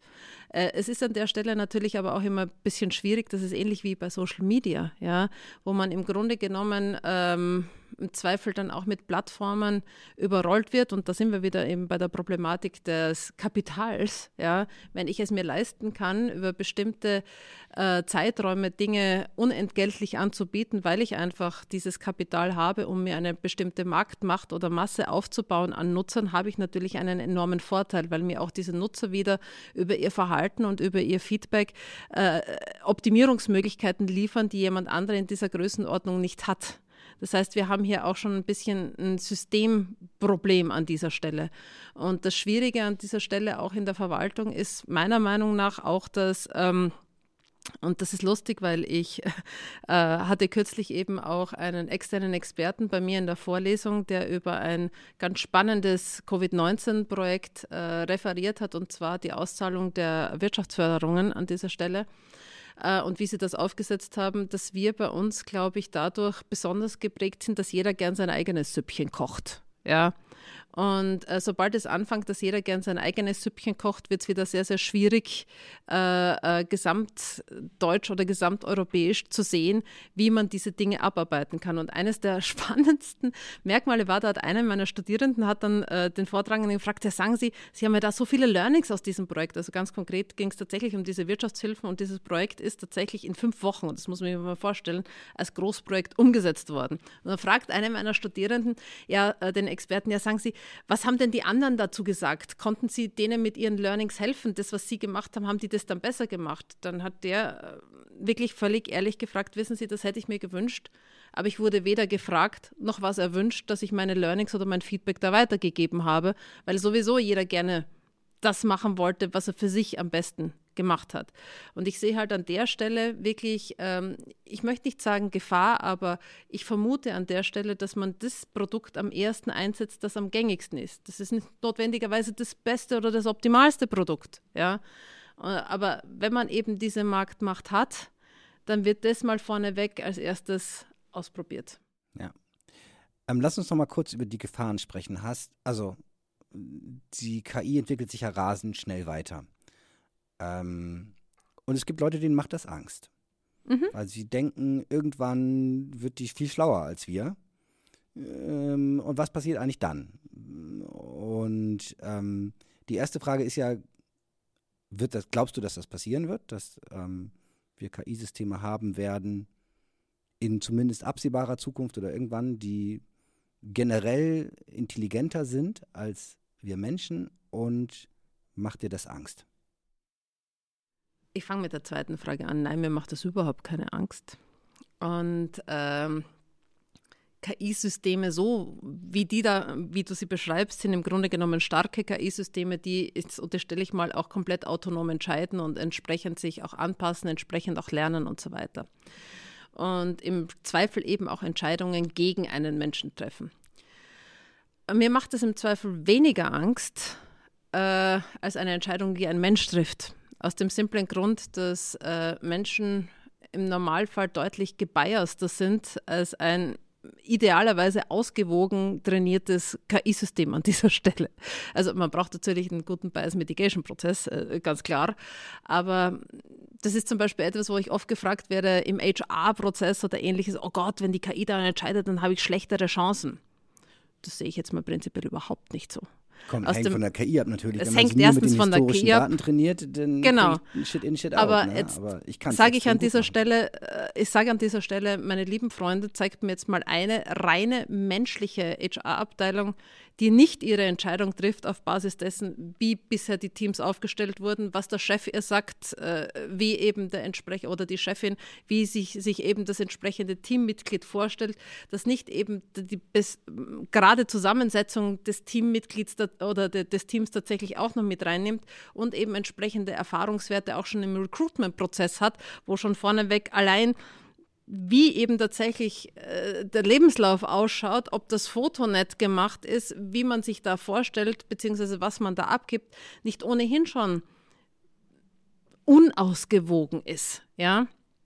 Und wenn ich zum Beispiel ein System einsetze oder einen Algorithmus einsetze, der das optimiert, ja, der wird wahrscheinlich auf Basis von historischen Daten trainiert werden. Da habe ich aber zumindest mal die Möglichkeit zu gucken, habe ich hier einen ausgewogenen Datensatz.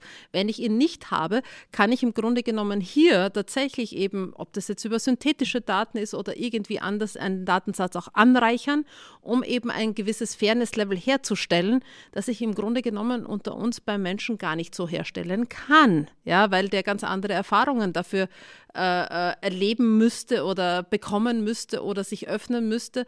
Aber der sitzt ja in seinem Wertekanon und Kanon und mag das vielleicht auch gar nicht. Ja? Das heißt, ich würde jetzt nicht davon ausgehen, dass die KI im Zweifel unfairer ist als der Mensch. Ganz im Gegenteil. Wenn eben ein Mensch dazu da ist oder der Mensch, der es entwickelt hat, darauf aus ist und wirklich darauf achtet, dass das fair ist, dann habe ich eine deutlich höhere Chance, eine fair, eine fair ausgewogene Entscheidung zu bekommen. Das Zweite ist tatsächlich dann der Prozess der Entscheidung selber. Ja, äh, wo ich dann zum Beispiel eben auch einen Automation Bias habe, wenn ich KI-Systeme einsetze und dann sage, okay, ich gebe halt die Verantwortung an dieser Stelle ab und sage, äh, ich übernehme einfach eins zu eins das, was der mir halt sagt und ich weiß gar nicht und es interessiert mich auch gar nicht, wie der zum Ergebnis kommt, aber ich kann dann im Zweifel immer noch sagen, ja, der und der oder das System hat das so auch gemacht.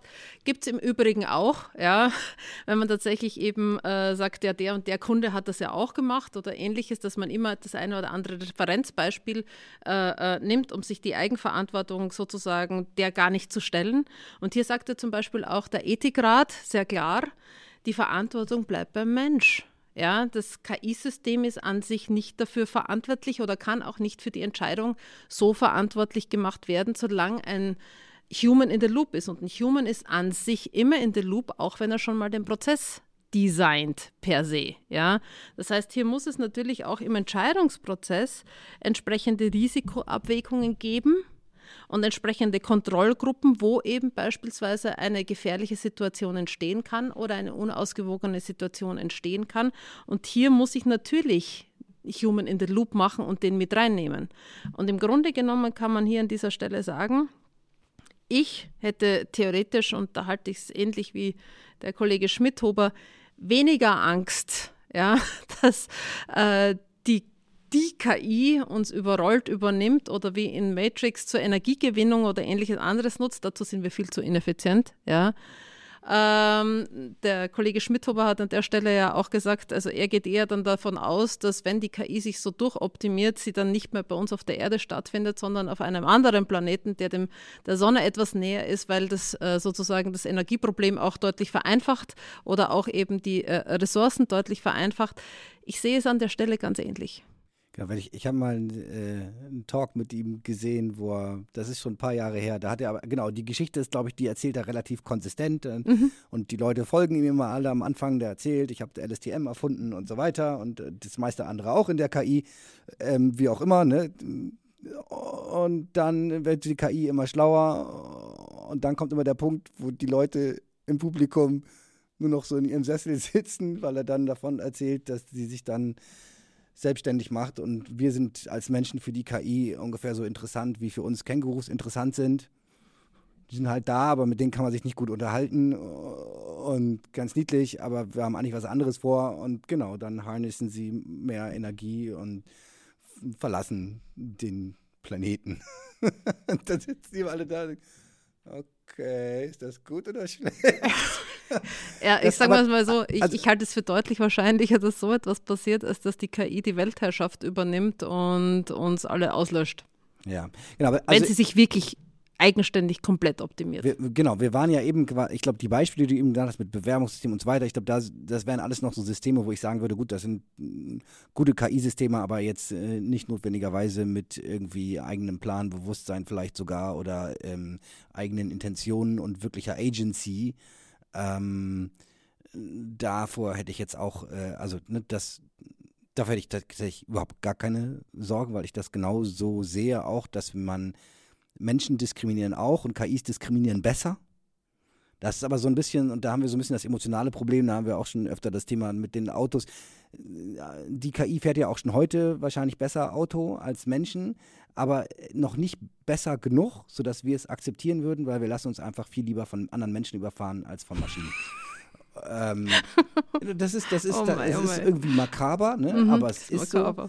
Und ist so. irgendwann kommt dann der Cut, wenn man sagt, okay, wenn das Auto wirklich nur noch, ähm, nur noch 0,1 Prozent der Menschen überfährt, die ein Mensch überfährt, so dann ist es gut genug und dann darf es auch Auto fahren und dann den 0,1, das wird immer noch Aufruhr geben, aber, ähm, aber die andere Geschichte ist ja tatsächlich die ähm, ne, äh, P-Doom, die Wahrscheinlichkeit, dass wir äh, dass tatsächlich ein KI-System sich quasi heimlich verselbstständigt oder ähm, äh, dann ganz andere Intentionen hat. Da gibt es die verschiedensten Szenarien mit der Paperclip-World oder ähm, wie, ne, wenn, sie verlassen uns oder. Also hältst du das überhaupt für wahrscheinlich, dass wir eine neue Form von Intelligenz erschaffen, die ähm, tatsächlich auch so eine Art Agency entwickeln kann, ein Bewusstsein entwickeln kann. Vielleicht braucht man kein Bewusstsein dafür, äh, quasi eine höhere Form von Intelligenz, die wir vielleicht auch nicht mehr gut verstehen. Also, wenn ich mit Wahrscheinlichkeiten arbeite, würde ich nie etwas komplett ausschließen. Ja. Ähm, ich persönlich halte eine Bewusstseinsentwicklung einer Maschine für tatsächlich nicht möglich. Ja. Äh, wie gesagt, das ist ja eben im Feld der Emotionserkennung auch so. Ich kann der Maschine tatsächlich beibringen, so etwas zu verstehen, aber dass es sie selber komplett entwickelt. Das würde im Grunde genommen nicht dem Duktus und auch nicht der, der grundlegenden Darstellung äh, algorithmischer Verfahren, ähm, da sind ja mehrere damit gemeint, äh, entsprechen, weil die immer auf Optimierung im Normalfall aus sind. Ja? Auch in der Biologie sind wir oft auf Optimierung an der Stelle aus. Trotzdem äh, ist es eben so, dass ein Mensch durchaus irrationale Entscheidungen trifft, die im Normalfall eine Maschine nicht notwendigerweise unbedingt treffen würde an dieser Stelle. Diese Irrationalität, diese ähm, ja, Komplexität des Systems, die auch sehr stark nicht linear ist, und der Mensch ist ein hochkomplexes System an dieser Stelle, ist etwas, was ich glaube, dass sich die Maschine de in der Art und Weise gar nicht so aneignen möchte. Punktuell wird die Maschine mit Sicherheit in sehr, sehr vielen Bereichen dem Menschen überlegen sein, wie eben im medizinischen Bereich, äh, äh, im Bereich Screening, Therapie oder anderen Bereichen. Auch bei repetitiven Tasks in der Automatisierung beispielsweise, äh, wenn es um Roboter geht, wenn es um Cobots geht, wenn es um Unmanned Factories oder diverse andere Dinge in diesem Bereich geht, da ist es ganz, ganz klar, klar, äh, dass die Algorithmen hier ganz einfach enorme Vorteile haben werden und sie auch einsetzen werden, weil die sind 24-7 verfügbar im Normalfall. Die haben keinen schlechten Tag per se. Der die Gerät nicht, schläft nicht, der Gerät Ja. schwitzt nicht. Nee, der und- Gerät ist immer vor dem Chef im Büro. Ne? Ja, und ist auch nicht schlecht gelaunt, wenn man ihm mal sagt, du schaust heute aber gar nicht gut aus. Ja, also das ist dem Ding einfach auf gut österreichisch wurscht. Ja, und äh, insofern hat, es, hat sie natürlich, wenn man das als Vorteil betrachten möchte, Vorteile. Natürlich ist es umgekehrt gesehen aber auch ein Nachteil, weil sie gerade nicht dieses Bewusstseins, diese Irrationalität teilweise entwickeln kann äh, oder vermutlich entwickeln wird in einem Grad oder Ausmaß, das eben entsprechend den Menschen zu etwas ganz Besonderem macht an dieser Stelle. Ja, aber vielleicht auch einen Ticken gefährlicher macht an dieser Stelle als tatsächlich eben jeden Algorithmus. Ja, und ähm, ich denke, dass sich gerade durch die Evolution, durch die Natur teilweise Dinge herauskristallisieren, die eben äh, auch algorithmisch so sich nicht entwickeln würden. Und dadurch, dass wir immer die Algorithmen sehr oft auch an Anlehnung der Natur entwickeln, ja, glaube ich, dass nach wie vor der große Dreh- und Angelpunkt immer der Mensch sein wird, egal wie gut ein Algorithmus in der einen oder anderen Variante auch, wie stark er performen oder automatisieren oder entscheiden kann. Die viel greifbarere Gefahr ist ja die, die du eben schon angesprochen hast, nämlich der sehr schnelle ökonomische und äh, gesellschaftliche Wandel. Ne, du hast von Unmanned Factories gesprochen und ähm, äh, aktuell entwickelt sich ja entwickeln sich die Fähigkeiten der künstlichen Intelligenz wahnwitzig schnell weiter. Und ich habe tatsächlich auch inzwischen das Gefühl, dass tatsächlich auch die Umsetzung in die Praxis deutlich, deutlich Speed gewinnt. Ne? Also wir haben ja auch, wir haben 2017 angefangen und da war es so, ne, mit Firmen, die in der echten Welt Dinge tun, über KI zu sprechen, war so super exotisch eigentlich. Ne? Und dann vielen Dank an die mutigen Leute, die damals schon mit uns zusammengearbeitet haben. Ich winke einmal in die Kamera. Ne? Aber ähm, genau, jetzt ist es so irgendwie gefühlt Mainstream und ich glaube, fast jede Firma wird dieses Jahr irgendwie versuchen, irgendwas zu machen in dem Bereich, sich weiterzuentwickeln. So, und das wird natürlich jetzt nicht ganz von heute auf morgen gehen, aber doch wahrscheinlich in einem relativ kurzen Zeitraum von wenigen Jahren Ja, wahrscheinlich sehr, sehr viele Jobs, dann doch auch Kosten. Ich habe neulich gehört, irgendwie, ich weiß gar nicht, ob es stimmt, aber das Klarna zum Beispiel, großer Inkasso-Zahlungsdienstleister, stellt keine neuen Leute mehr ein, haben sie announced, mhm. Weil das soll alles durch algorithmische Effizienzen, KI-Effizienzen jetzt äh, quasi dann ersetzt werden. Also die schmeißen auch keinen raus, aber haben natürliche Fluktuationen und stellen keinen neuen mehr ein. Und das, das ist ja erst der, der Anfang quasi. Und ähm, ich glaube, dass tatsächlich die daraus entstehenden gesellschaftlichen und wirtschaftlichen Herausforderungen und die Konflikte, zu denen die führen können, das ist, glaube ich, vielmehr das, was mir eher Sorgen macht im Zuge dieser KI-Revolution. Wie würdest du das einschätzen? Wie schnell kommt das tatsächlich, diese schöne neue Welt? Ähm, und ähm, ja, was können wir tun, um damit gut umzugehen als Gesellschaft? Mm, Also gesellschaftlich gesehen, glaube ich, ist es etwas, was uns sowieso permanent seit Jahrhunderten, Jahrtausenden in der einen oder anderen Variante verfolgt. Angeblich war es damals langsamer. Oh, das kann gut sein an der Stelle. Das kann äh, definitiv gut sein, dass es einfach langsamer ist. Aber ich glaube, das ist etwas, womit man sich als Mensch fast abfinden muss, dass äh, bestimmte andere Menschen tatsächlich technologische Fortschritte erzielen äh, und das zu Implikationen an der einen oder anderen Stelle führt. Äh, ich glaube, dass wir sehr stark eben in diesem KI-geprägten Zeitalter Änderungen erfahren, eben vor allem bei monotonen Arbeiten oder bei repetitiven Arbeiten, wo man tatsächlich sagt, da wird sich wirklich auch äh, branchentechnisch extrem viel ändern. Und derjenige, der damit besonders gut umgehen kann oder der weiß, wie man das möglichst effizient einsetzt, wird natürlich auch da an der Stelle einen Marktvorteil oder Wettbewerbsvorteil haben. Das, was natürlich auch auf Kosten der Gesellschaft in dem Fall gehen kann. Auf der anderen Seite glaube ich, dass es auch umgekehrt beispielsweise äh, durchaus attraktive Möglichkeiten gibt. Also was man ja in der Forschung sehr stark sieht, ist, dass beispielsweise eben handwerkliche Tätigkeiten, äh, die etwas komplexer sind und die beispielsweise von einem Roboter gar nicht so gut ersetzt werden können, weil eben die Fingerfertigkeit einer normalen menschlichen Hand oder auch die Bewegungsabläufe, wie eine normale, wie ein Mensch sich normalerweise bewegt, gar nicht so einfach eben äh, nachzumachen sind und äh, dass man hier eben bestimmte Berufsgruppen, die momentan vielleicht auch gar nicht so attraktiv erscheinen, wieder deutlich attraktiver werden lässt. Ja? Und dass die im Grunde genommen diese Tools, die sie durch die KI haben, für ihre tägliche Arbeit einsetzen, aber in ihrer Arbeit nach wie vor aufgewertet werden. Diesen Bereich gibt es nach wie vor auch. Also ich denke hier zum Beispiel sehr konkret an viele handwerkliche Bereiche, die im Grunde genommen ja, vielleicht auch mit einer Teilautomatisierung oder mit einem stärkeren Automatisierungsgrad bei diesem monotonen, einfacheren Arbeiten mit Sicherheit äh, sich ändern werden, aber eben bei den komplexeren Sachen deutlich mehr wieder an Aufwertung oder äh, äh, Möglichkeiten bekommen. Und es wird auch natürlich eine Auswirkung haben auf das, wie wir denken und wie wir bestimmte Sachen konsumieren, beziehungsweise eben wie wir auch mit bestimmten Tools umgehen. Und das ist auch etwas, das sieht man beispielsweise sehr stark, äh, wenn man als Beispiel die Medien nimmt. Ja, da braucht man gar nicht wahnsinnig viel in Richtung KI gehen, sondern Social Media Plattformen und äh, Kurznachrichten oder ähnliches haben die Kommunikation oder den Medienkonsum in den letzten 20 Jahren ja deutlich geprägt und verändert. Und ich habe das äh, mir oder für mich persönlich fand ich das immer extrem interessant, wie konsumiere ich selber Informationen, wie verarbeite ich selber Informationen.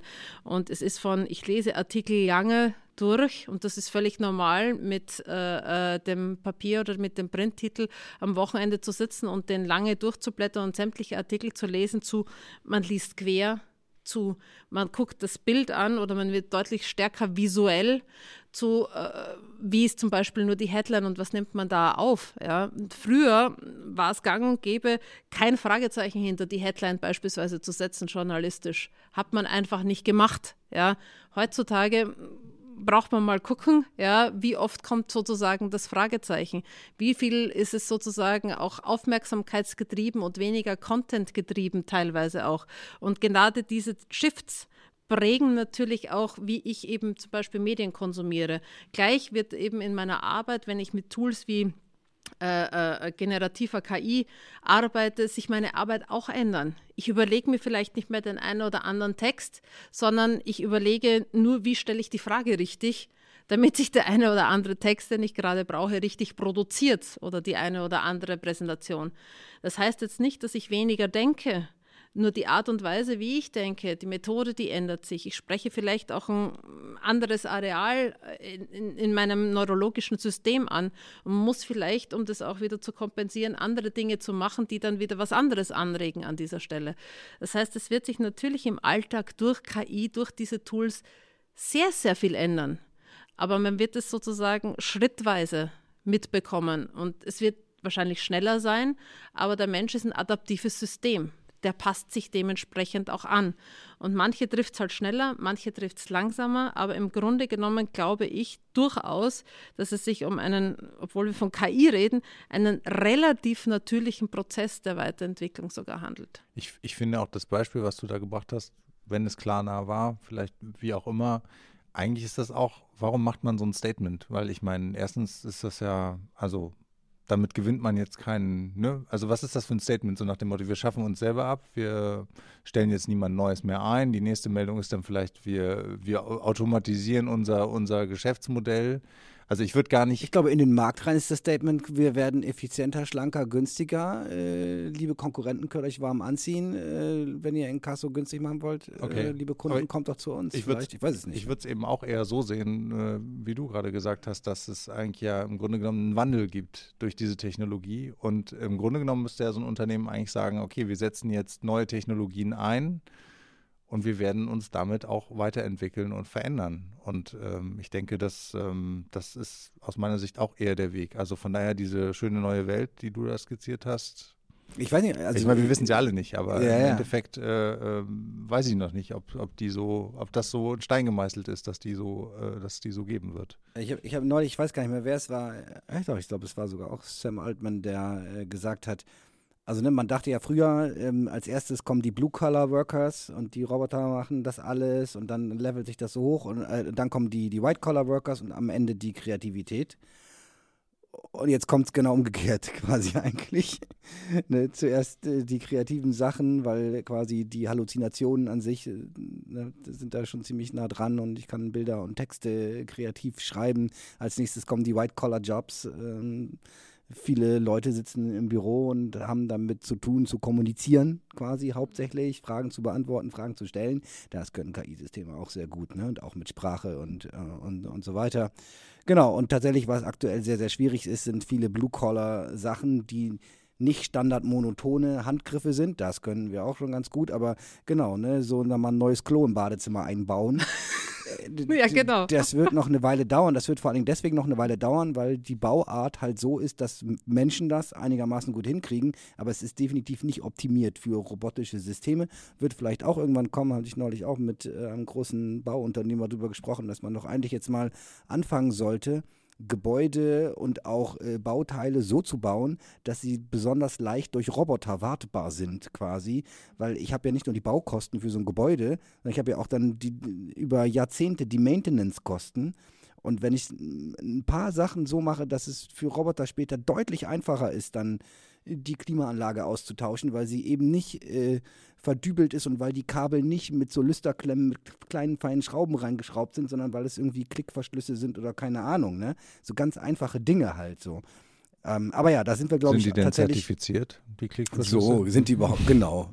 Also, Äh, Und, und genau deswegen wird es noch eine Weile dauern an der Stelle. Deswegen glaube ich auch, wenn man ne, jetzt, wenn man sicher seinen Lebensunterhalt verdienen möchte in der nächsten Zeit, ist es auf jeden Fall auch auch eine gute Idee, Hand ins Mhm. Handwerk äh. Zu, zu gehen. Aber auch die anderen Bereiche äh, sind, glaube ich, nach, nach wie vor spannend. Ähm, jetzt haben wir eine große Runde gedreht, in, äh, aber wir sind ja gerade noch bei Geschwindigkeit. Genau. Ähm, du kommst ja auch eigentlich aus dem äh, wissenschaftlichen Bereich Mhm. und wir haben ja, also auch dort scheint es ein kleines Geschwindigkeitsproblem zu geben. Ähm, und mich würde interessieren, ob du das auch so siehst oder vielleicht ist es bei euch ja auch alles anders vor Ort unten. Und, und zwar tatsächlich in der Ausbildung. Jetzt haben wir ganz viele tolle neue KI-Technologien. Du hast eben Transformer gesagt, äh, das böse Wort, was jetzt überall ist gerade, ja.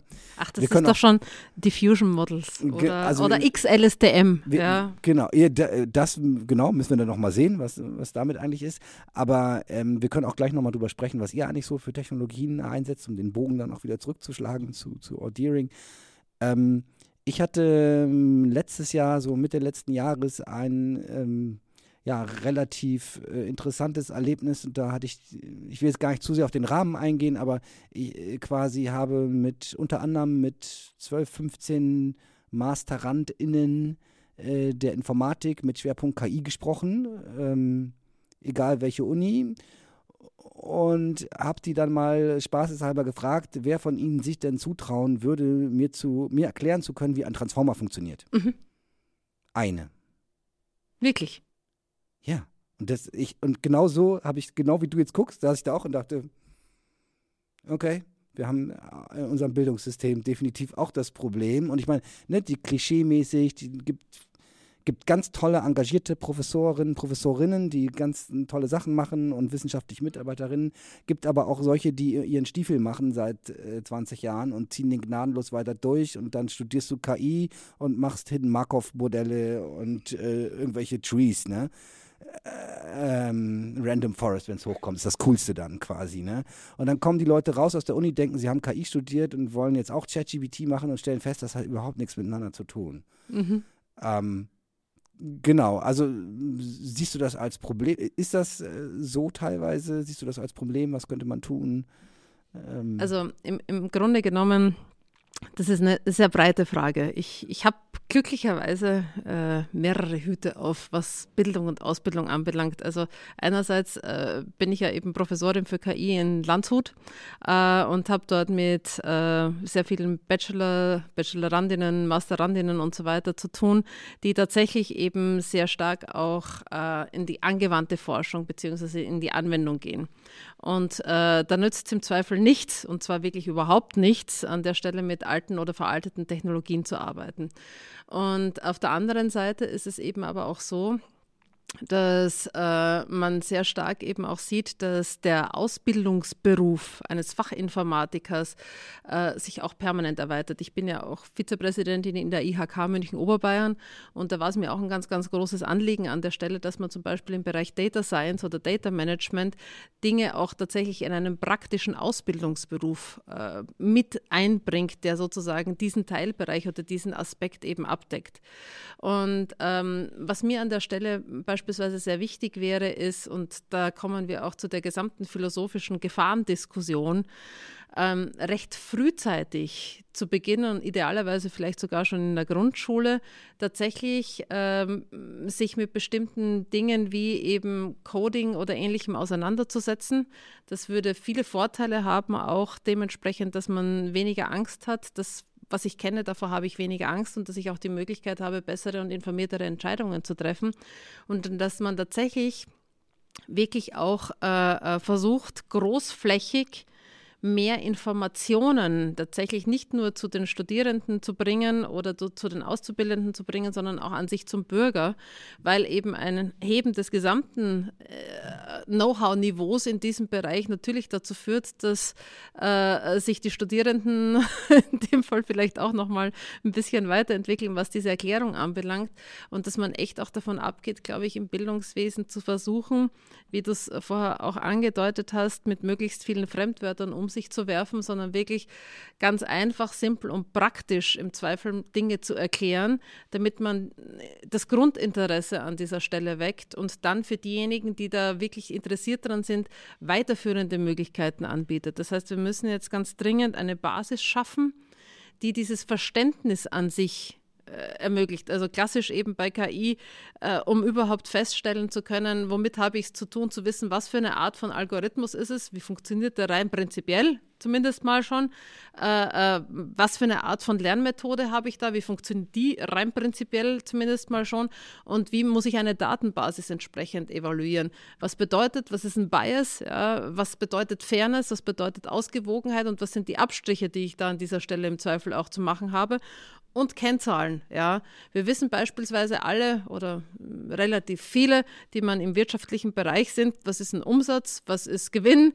Äh, wir können auch das unterscheiden. Ähm, können nicht alle, aber an der Stelle halt im Grunde genommen, äh, dass man ein Set an Informationen bereitstellt, die halt im Rahmen der Bildung durchlaufen werden sollten, die im Grunde genommen viele dieser Diskussionen über, um Gottes Willen übernimmt mich die KI, sowieso ad absurdum führen, weil ich es besser einschätzen kann und meine, weil ich meine Entscheidung informierter an dieser Stelle treffe.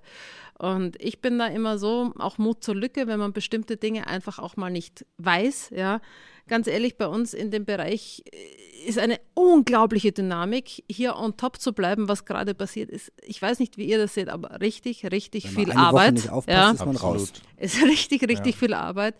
Und ähm, an der Stelle muss man im Grunde genommen sich wirklich dann auch, ähm, auch selbstbewusst genug sein zu sagen, da brauche ich mehr Information von jemandem.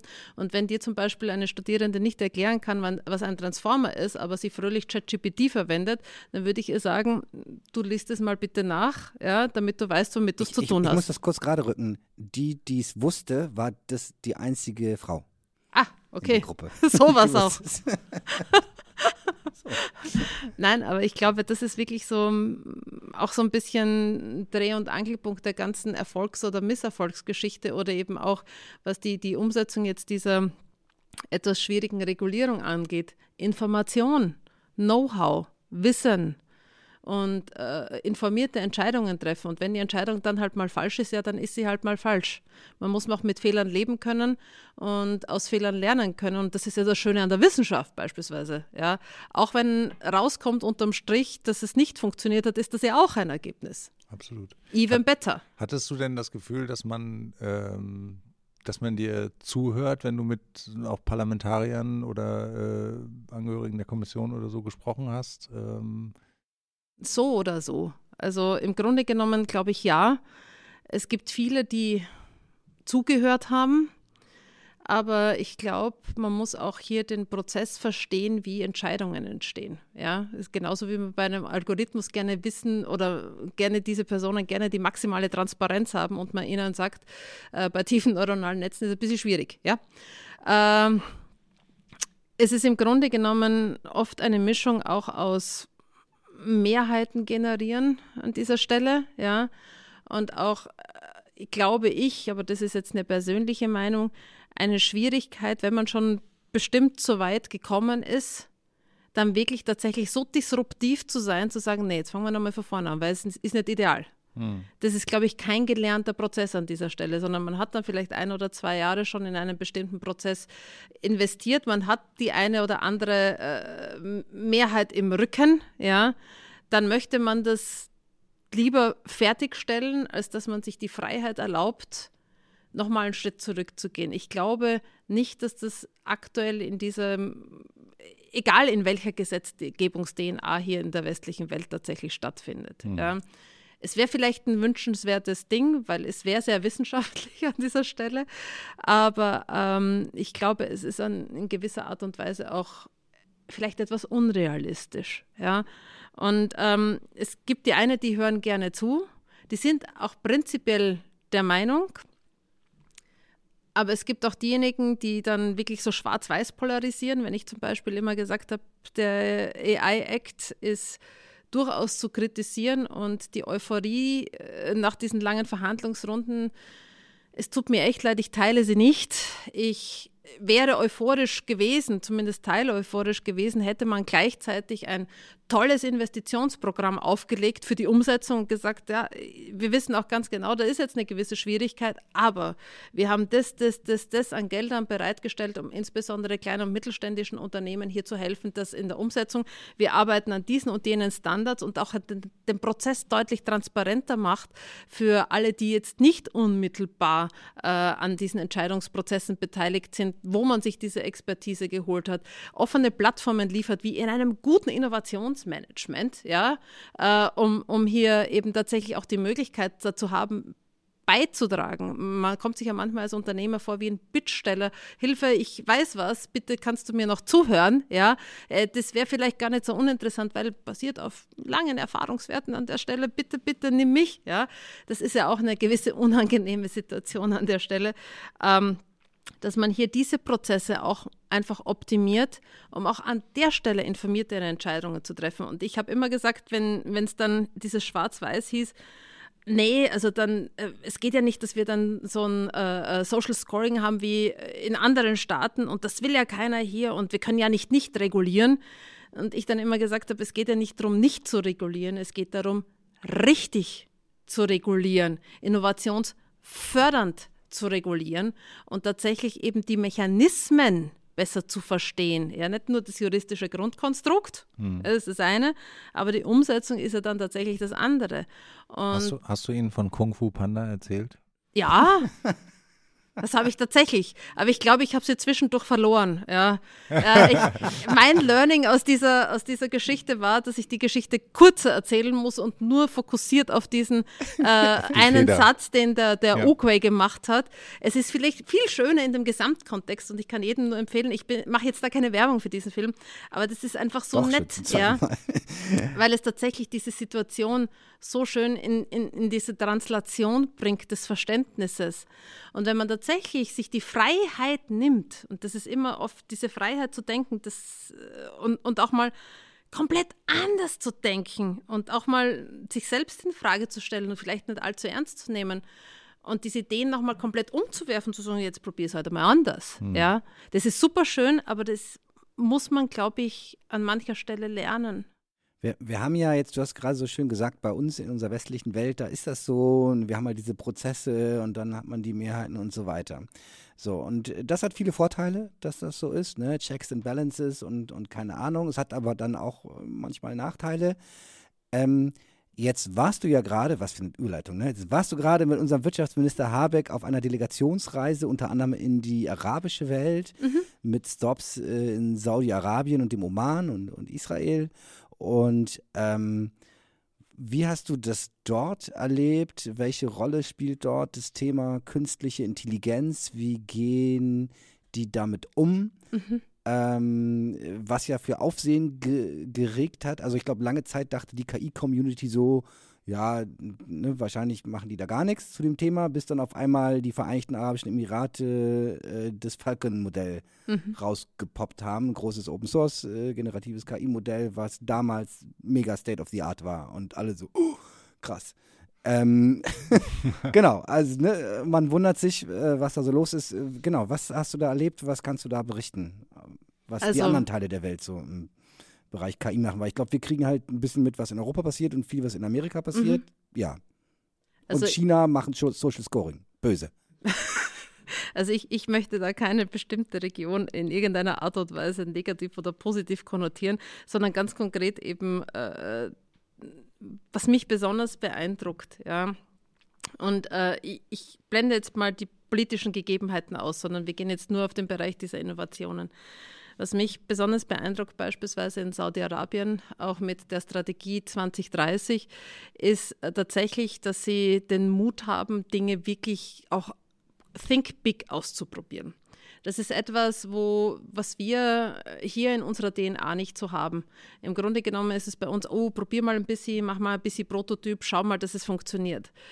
An der Stelle ist tatsächlich, wir wollen was anderes haben und wir setzen das jetzt so um und wir machen jetzt alles, damit das irgendwie funktioniert. Ob das jetzt das Gesundheitswesen ist, was komplett revolutioniert wird und sehr, sehr stark digitalisiert wird, ob das jetzt beispielsweise ist, dass man sagt, ja, man möchte im Bereich Entertainment, E-Gaming, baut man die eigene, eine eigene Stadt auf mit dem größten Stadion für E-Gaming, was es jemals gegeben hat, Kitia, äh, und äh, investiert einfach wahnsinnig viel auch in die Forschung in diesen Bereichen mit rein. Wir wollen halt einfach diesen Superlativ repräsentieren. Ob das jetzt ist, dass man eine Smart City baut, wie äh, The Line in, in Neum, wo man einfach versucht, äh, wirklich mit unterschiedlichen Ideen Dinge zu kombinieren, die äh, für uns sozusagen schwierig zu fassen sind, weil wir automatisch darauf gepolt sind zu sagen, ja, aber. Wir haben die Schuldenbremse. Ja, aber, ja. Nein, aber generell auch, wenn wir solche Projekte bewerten, ja, ja, aber, ja, aber, da kommt ja das nicht und das nicht und der CO2-Abdruck und hin und her und rauf und runter. Man muss mal tatsächlich sehen, was das bedeutet, wenn man sich Dinge anschaut und traut ob jetzt alle diese Projekte positiv sind oder äh, zu einem Umdenken auch in der westlichen Welt oder als anderes Ding führen, das, das kann man momentan, glaube ich, noch nicht bewerten. Aber was es definitiv tut, ist, es zeigt, dass man Dinge auch sehr disruptiv machen kann. Und eine disruptive Technologie hat ja im Grunde genommen äh, immer die Problematik, dass sie am Anfang schlechter ist als die evolutionär sich entwickelte, ja, die schon bereits da ist. Aber wenn sie dann sozusagen stringent weitergeführt wird, die bisherige, die sich ja immer nur inkrementell verbessert, deutlich schneller wieder überholt. KI ist ja so eine disruptive Technologie. Ja.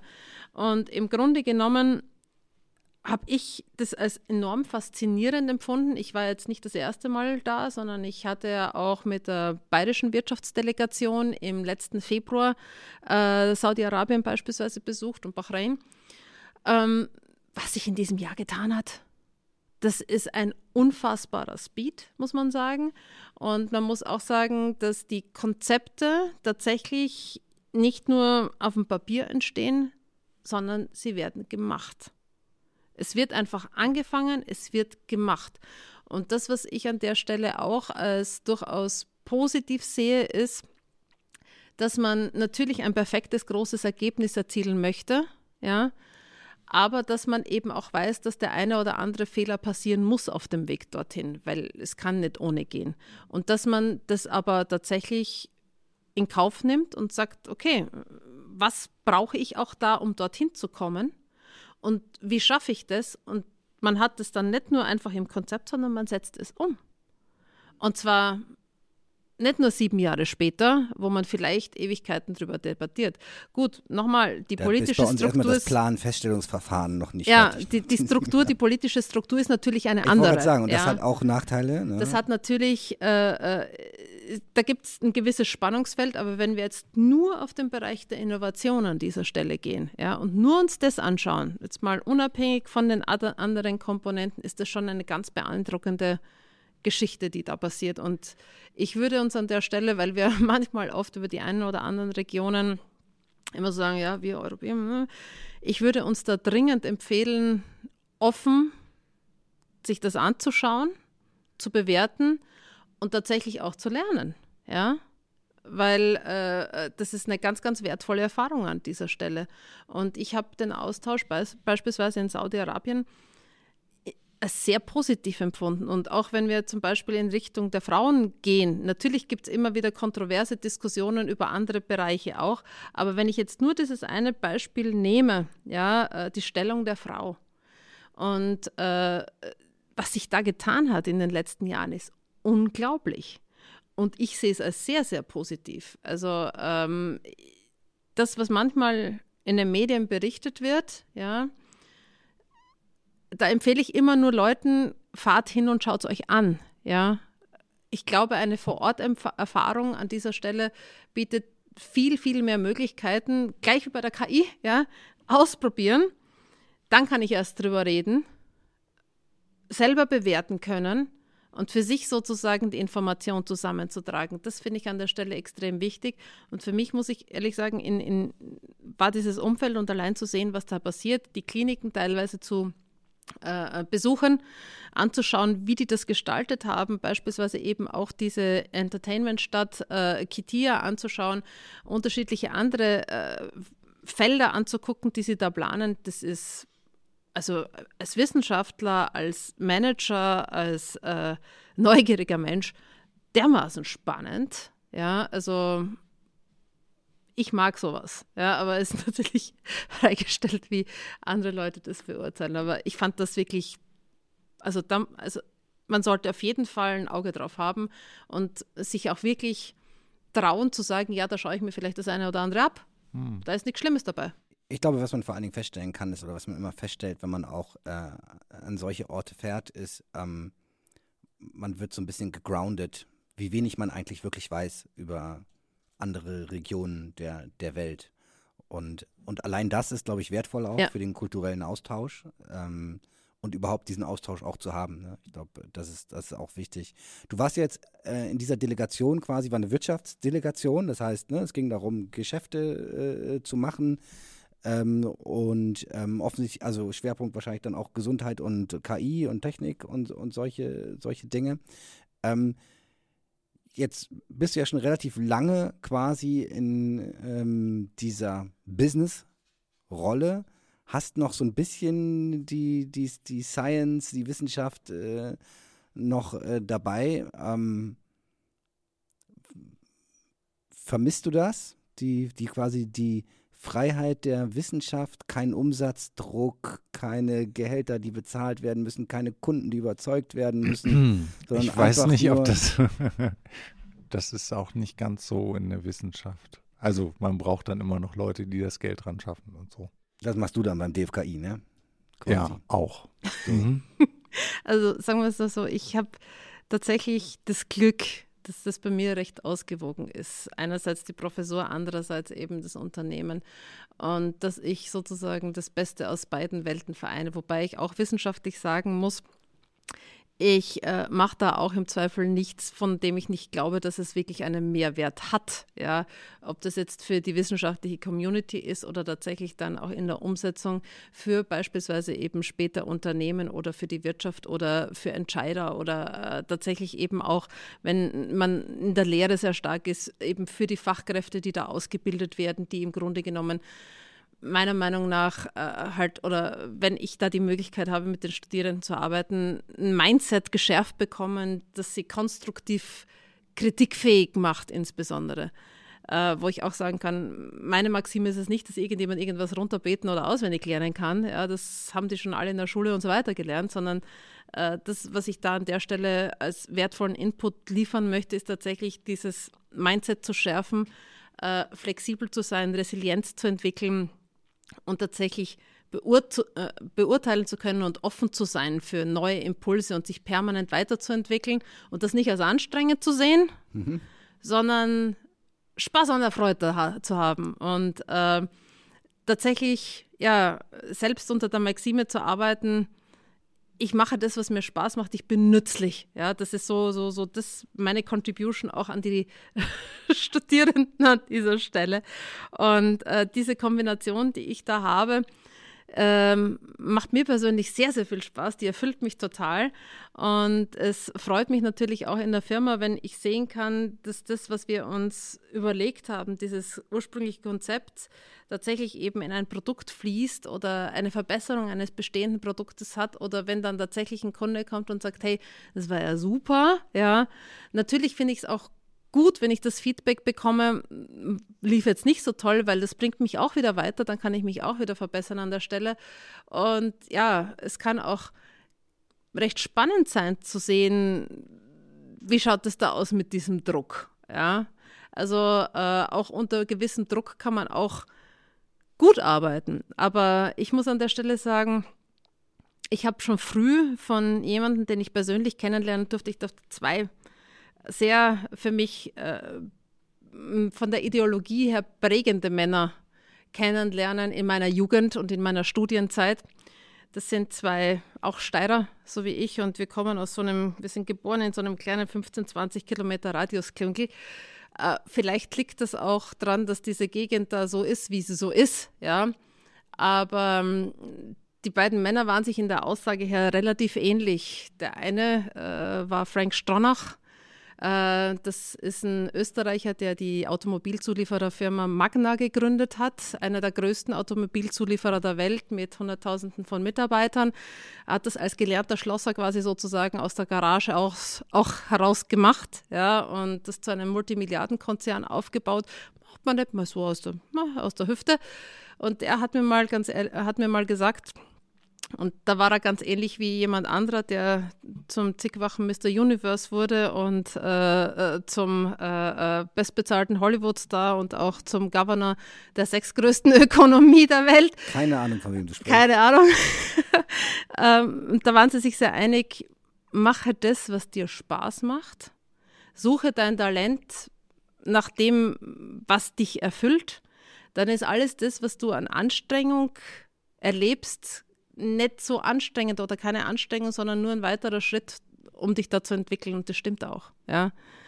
Und an der Stelle kann ich auch immer nur sagen, ähnlich äh, wie bei der KI, ist es auch für mich so eine Sache, ich habe mir eben da diese Freiheit genommen, diese unterschiedlichen Hüte aufzuhaben weil ich es einerseits für die Firma beispielsweise sehr wichtig finde, auch über den Tellerrand rausschauen zu können und diesen holistischen Ansatz zu haben, aber für mich auch in der Persönlichkeitsentwicklung ähm, das sehr spannend finde, diese unterschiedlichen Einflussfaktoren zu sehen und zu sagen, wo kann ich in die Translation gehen von einem Bereich in den anderen, wo kann ich diese Synergieeffekte sehen, wie komme ich da von dem, wo, wo liefere ich diesen Mehrwert, ja, und diesen Mehrwert zu liefern, das macht einfach so unglaublich viel Spaß, ja. Das ist manchmal auch der Druck, die Gehälter zu bekommen oder äh, für den Kunden speziell etwas zu machen, total aufwiegt, wenn ich sehe, oh, das ist eine Idee, die wir hatten und das ist jetzt tatsächlich ein Produkt, wie, wow, super ist das denn? Ja, und der verwendet das und es funktioniert auch noch. Also das ist ja gigantisch gut, ja. Also großartig. Das, ja. das, das liefert so viel, das ist einfach echt, echt klasse. Kann ich jedem nur raten, der Angst hat, Unternehmer zu werden. Nee, nee, nee, Einfach mal ausprobieren. Cooles Ding. Ich würde, also tatsächlich, ich fand es jetzt gerade so ein cooles äh, Statement. Ich hätte zwar noch ein paar andere Fragen, meine Uhr sagt mir aber auch schon, ich soll schlafen gehen.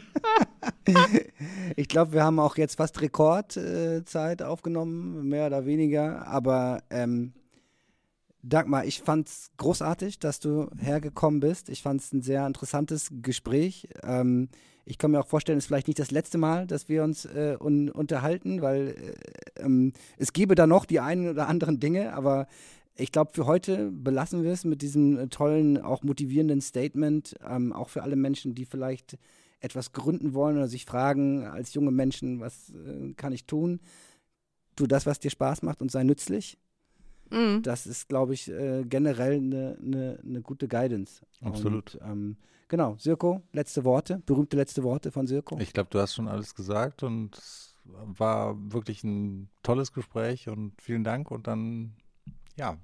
Bis bald, hoffentlich. Bis bald, genau. Ich danke euch, es war ganz klasse. Ich habe mich wahnsinnig gefreut. Sehr schön, großartig. Tschüss. Danke ciao, auch ciao. an euch. Ciao, bis bald.